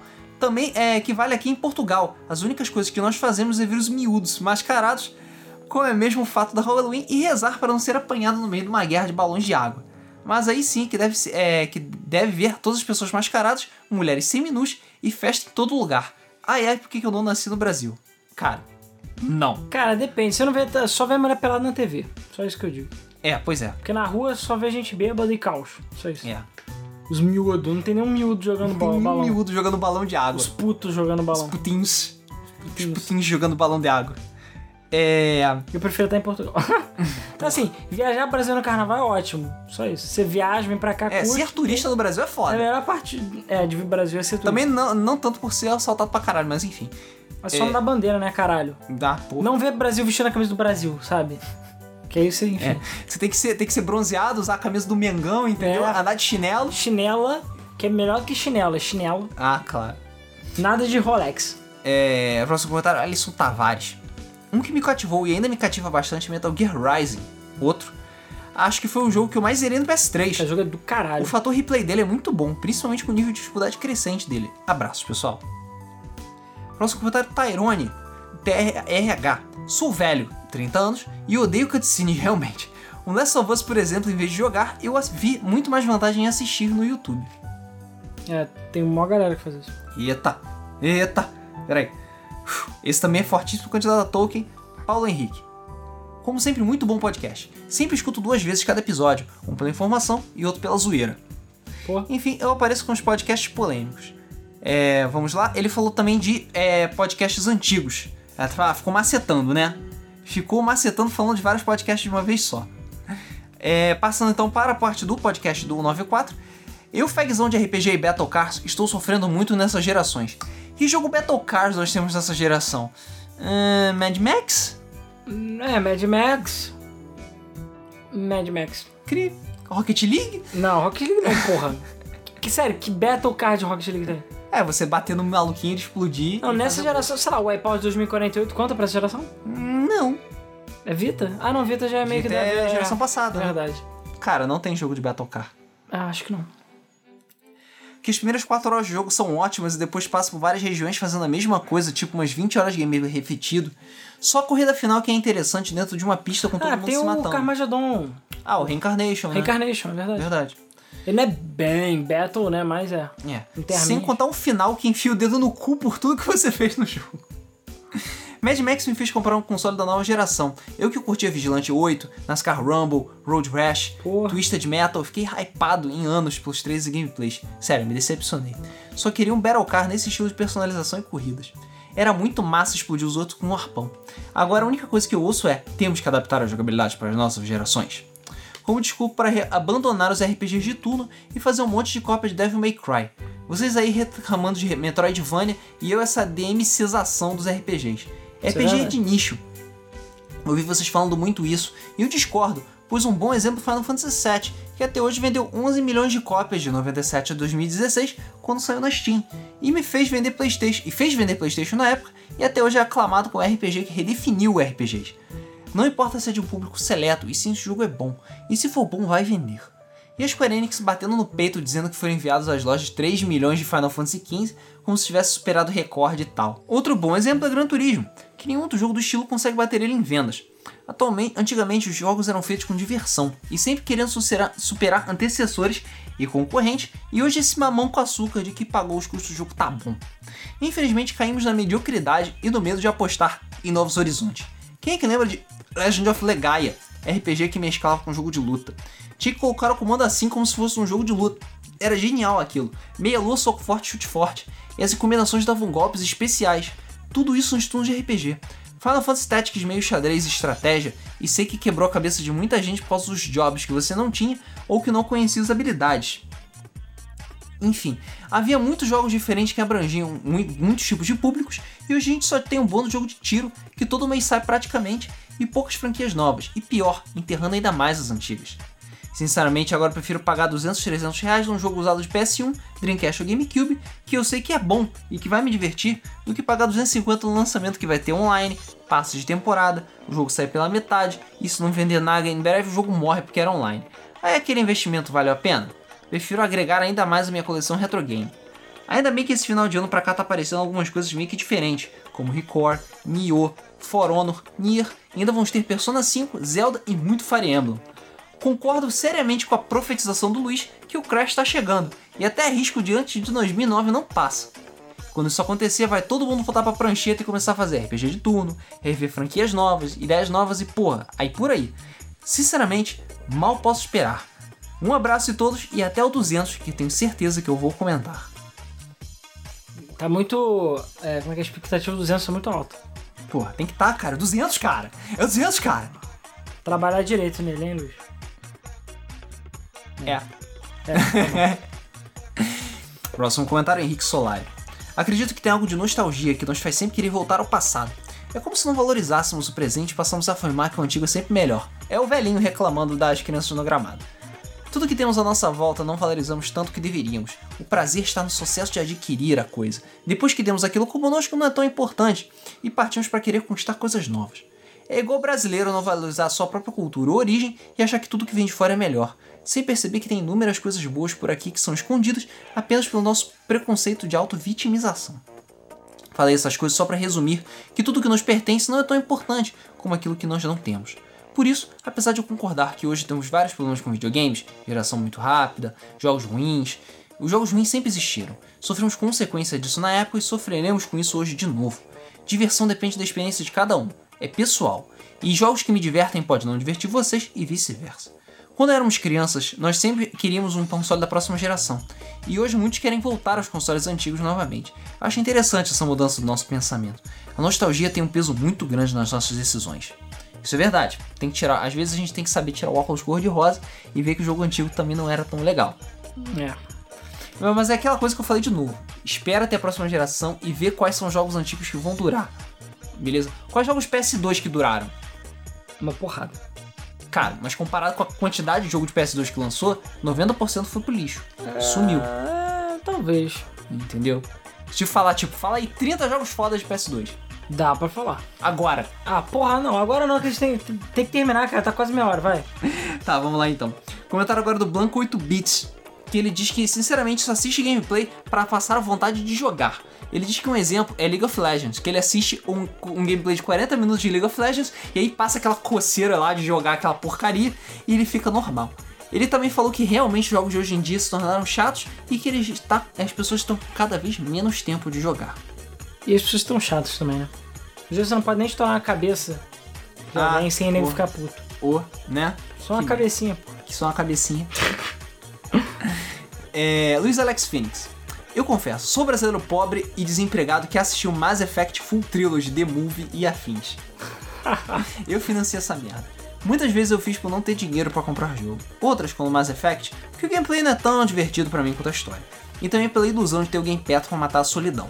Enfim, sobre o tema principal, eu diria que os jogos são cada vez menos preciosos devido à quantidade, mas também tem jogos cada vez melhores, que atendem a cada gosto específico. O problema é encontrar no meio da multidão. Para evitar o textão, eu só digo que acredito na evolução natural dos jogos. Espero que as gemas sejam descobertas e que canais como a Game FM sempre nos ajudem. Com sorte, os jogos vão ficar cada vez mais profundos, adotando e combinando melhores partes dos jogos de cada geração. Além disso, sendo mais jovem, é mais fácil que o jogo me impressione e divirta do que com jogadores mais experientes com milhares de horas jogadas. Sinceramente, ficar velho me assusta. Sabe um jogo e... que é muito profundo? Subnáutica. Ah. Acho que só só Deep Down. Ah. Down não existe, cara. Idade é estado de espírito. Se você é jovem ainda, jovem ainda, como já diria a música do Chaves. Né? É, vocês sabem. Todo mundo sabe. É, a próxima comentário agora é da Axia Ramos. Os jogos ainda são bons, mas só estamos mais atordoados para algumas experiências. E Luiz? E eu noto a diferença dos lugares. Ahá! Aham. então, depois recomenda aí o teu equipamento de som aí pra gente. Então, por causa dela, eu vou continuar indefinidamente falando quem está à esquerda e quem está à direita. Beleza? Beleza. Próximo comentário, Alexandre Petri. Caras, por que vocês não botam mais ideias e gamer tags? Quero seguir vocês tanto na live quanto PSN Steam e até no Wii U. Se vocês puderem colocar uma resposta aí, por favor. Esqueci de botar. Eu tenho que botar aí. Cara, o meu é Kamatsu Kyoto para tudo. Então, se você já viu como é que escreve Kamatsu Kyoto, é Todas as minhas redes são Camacho Kyoto. Sensação. Todas. O Luiz eu não sei, porque o Luiz muda toda hora, né? Cara, eu mudo toda hora porque toda hora o filho da puta pega a porra do meu nick. Aí é foda também. E o e... Rodrigo é Rod Silver de modo geral, mas eu boto isso. lá. É, a gente coloca lá. E cara, é, já perguntaram isso no fórum lá da Game FM, no fórum que eu digo, o grupo do Facebook. Eu posso botar lá também, o link tá na descrição e aí você vê. Próximo comentário do Bestial Avenger. De fato, os jogos estão bem decepcionantes. Eu bato muito na mesma tecla. Meus amigos que possuem jogos com consoles da nova geração tá sempre falam: Ah, o gráfico desse jogo tá perfeito. Antes mesmo de dizer algo do tipo, puxa que jogo divertido, ou a história me impressionou. Não é só questão de tempo, claro, influencia muito, mas o gamer mesmo tá muito bundão. Quem tá bundão são os personagens do Overwatch. Bora. Fabrício Clássicos. Falei melhor podcast do Brasil. Qual é? Ótimo tempo. Modéstia ao caralho. Já zerei jogos totalmente sem vontade, isso realmente é frustrante, porque a diversão vira uma espécie de obrigação. E às vezes quando eu penso em todo o dinheiro que eu gastei com jogos ruins, jogos que eu sequer joguei por mais de 10 minutos, penso seriamente em abandonar o mundo dos games e ficar só com a nostalgia e jogando casualmente apenas com amigos ou no celular para passar o tempo, ao invés de me dedicar. Sou da geração Master System e Nintendinho, e hoje em dia é muito raro um jogo que me prenda a atenção. Não me dê sono e não me faça trocar por uma cervejinha com os amigos. Abraço. Próximo comentário. Porra, esses são selecionados? É, Caralho. Cara, tá foda. A gente tem que começar a botar um, Cara, uma- tem- um corte em algum lugar. Tem várias bíblias aqui. Eu não tenho como deixar as bíblias de lado. E eu não tenho nem e meio que não dá pra resumir elas porque são todas pertinentes. O que eu posso fazer? Aí acontecem essas coisas. Ah, tá tenso, cara. Tá tenso, eu sei que tá tenso. Próximo comentário, Rafael de Melo Valência. Excelente podcast, tá escrito com um X. Cara, é. Tá aqui, tá escrito mesmo. Excelente. É, sobre isso, eu até que concordo hoje em dia. Mesmo que os jogos tenham gráficos ultra realísticos e bonitos, é, o que falta neles é a diversão, porque videogame sempre foi fugir da realidade. E é, é também é o fator mais importante também com aquela fantasia, aquela magia dos videogames. Eu lembro quando eu era pequeno e comprava jogos de Mega Drive Super Nintendo nas feiras, era uma ansiedade enorme pra chegar no final de semana. Cara, eu olhava a imagem do cartucho e falava, meu Deus, agora sim eu tenho essa porra. E jogava a tarde toda, era ótimo. Tinha vontade muito de jogar, ver as fases, saber como é que eram os chefões a cada fase, o chefe final. Isso era aquele sentimento que eu quero muito ter nostalgia demais. Inclusive chamar os meus primos e amigos pra casa pra jogar. Hoje em dia eu até tenho alguns jogos que eu quero muito jogar, mas foram poucos, tipo Sonic Generations, Twilight Princess, Super Mario Galaxy, Kingdom Hearts, Smash Brawl, Splatoon, Mario 3D World, Xenoblade Chronicles, Rayman, Donkey Kong Country, enfim, entre outros, que são jogos que eu me diverti muito nessa geração, os jogos que eu me diverti muito mesmo foi o Gunvolt, o é, Azul Striker Gunvolt da Steam, que, cara, foi um jogo muito louco, e isso sim é Mega Man, não aquela porcaria do Might número 9, é, que me fez sentir como se estivesse jogo- é, jogando jogos antigos, que também com visuais modernos, assim como Mario Kart 8 e o, e o Smash, que tem online fodas, e que até hoje me jogo, me jogo e me divirto muito. E também mencionou muitos jogos, outros jogos também, principalmente da Nintendo. É, e também tem muita coisa pro PC Gamer jogar, como Overwatch, Rocket League, Shantae, Shovel Knight, que também é muito divertido e que também é, tem jogos que me remetem a jogos antigos, o, o, o Shovel Knight principalmente. E eu tenho agora mais nostalgia e diversão sem limite com eles. E a vontade de jogar nesse ano é Sonic Mania, Bafão do Selvagem, Super Mario Odyssey e o Crash Bandicoot é, a remasterizado, a trilogia. Eu quero muito jogar, porque eles vão ser fodas e divertidos. Agora, eu tô bem cansado também de jogos realísticos e também de FPS, que tem aquele mesmo esquema ainda. Atirar, andar, atirar, andar, cutscene, cutscene, ninguém merece. Eu também odeio personagem herói machão que fala palavrão que não tem porra nenhuma de carisma. Eu prefiro personagens como Mario, Sonic, Mega Man, Pac-Man, Crash, Duke Nukem. é. e outros que são mais carismáticos e heróicos do que os de hoje em dia. Esse aqui que é o problema. O jogo tem que ter criatividade e trazer aquele desafio. A diversão e a ansiedade de ver as próximas fases e os próximos chefes, e mas que não precisa necessariamente ser realístico. E eu também queria falar que vocês esqueceram de falar sobre músicas de games.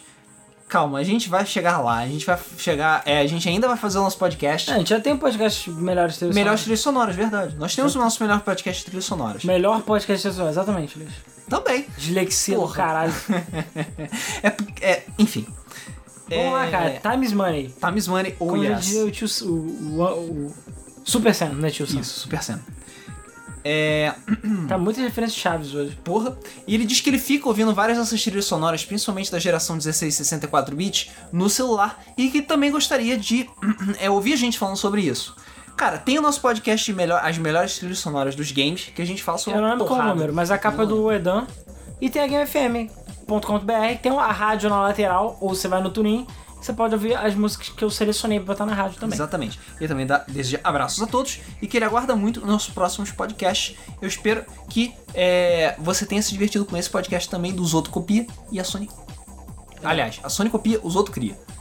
Cara, é muita coisa pra ver. Cara, Luiz tá muito disléxico, sério. Vai lá, Eu- o Luiz tá sofrendo meltdown. eu tô. Vai.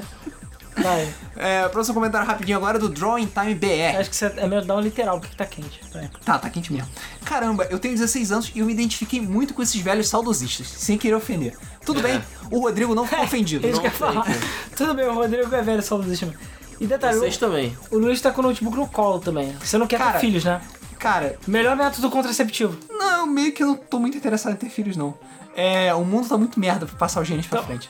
É, eu jogo PlayStation 4 Pro, não dá pra ter filho. Não dá, cara. Porra. Não tem como. Como é que eu vou ensinar as crianças a fazer essa porra, cara? Sério, eles vão ter vergonha. Enfim, é. Passando agora para os comentários do site. Finalizamos os comentários do YouTube. Caralho. Comenta- começando então pelo comentário do WordPress, que é do Aeron Gabriel de Souza.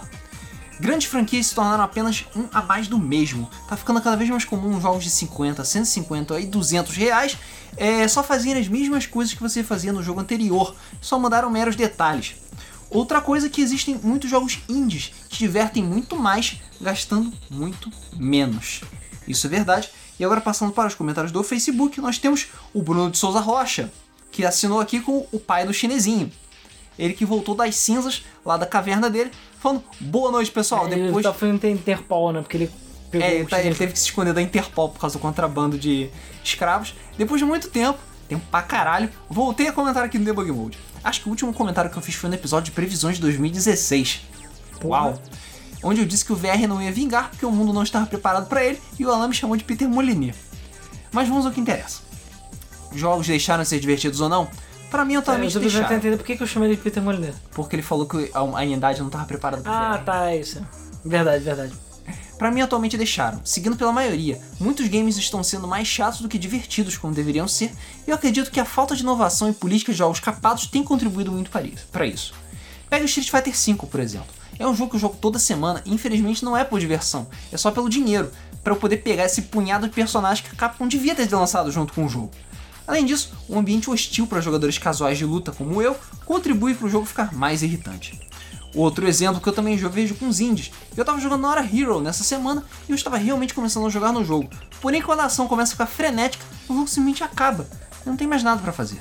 É o verdadeiro tipo de jogo que se eu tivesse pagado 40 presidentos, eu teria, ficaria fudido.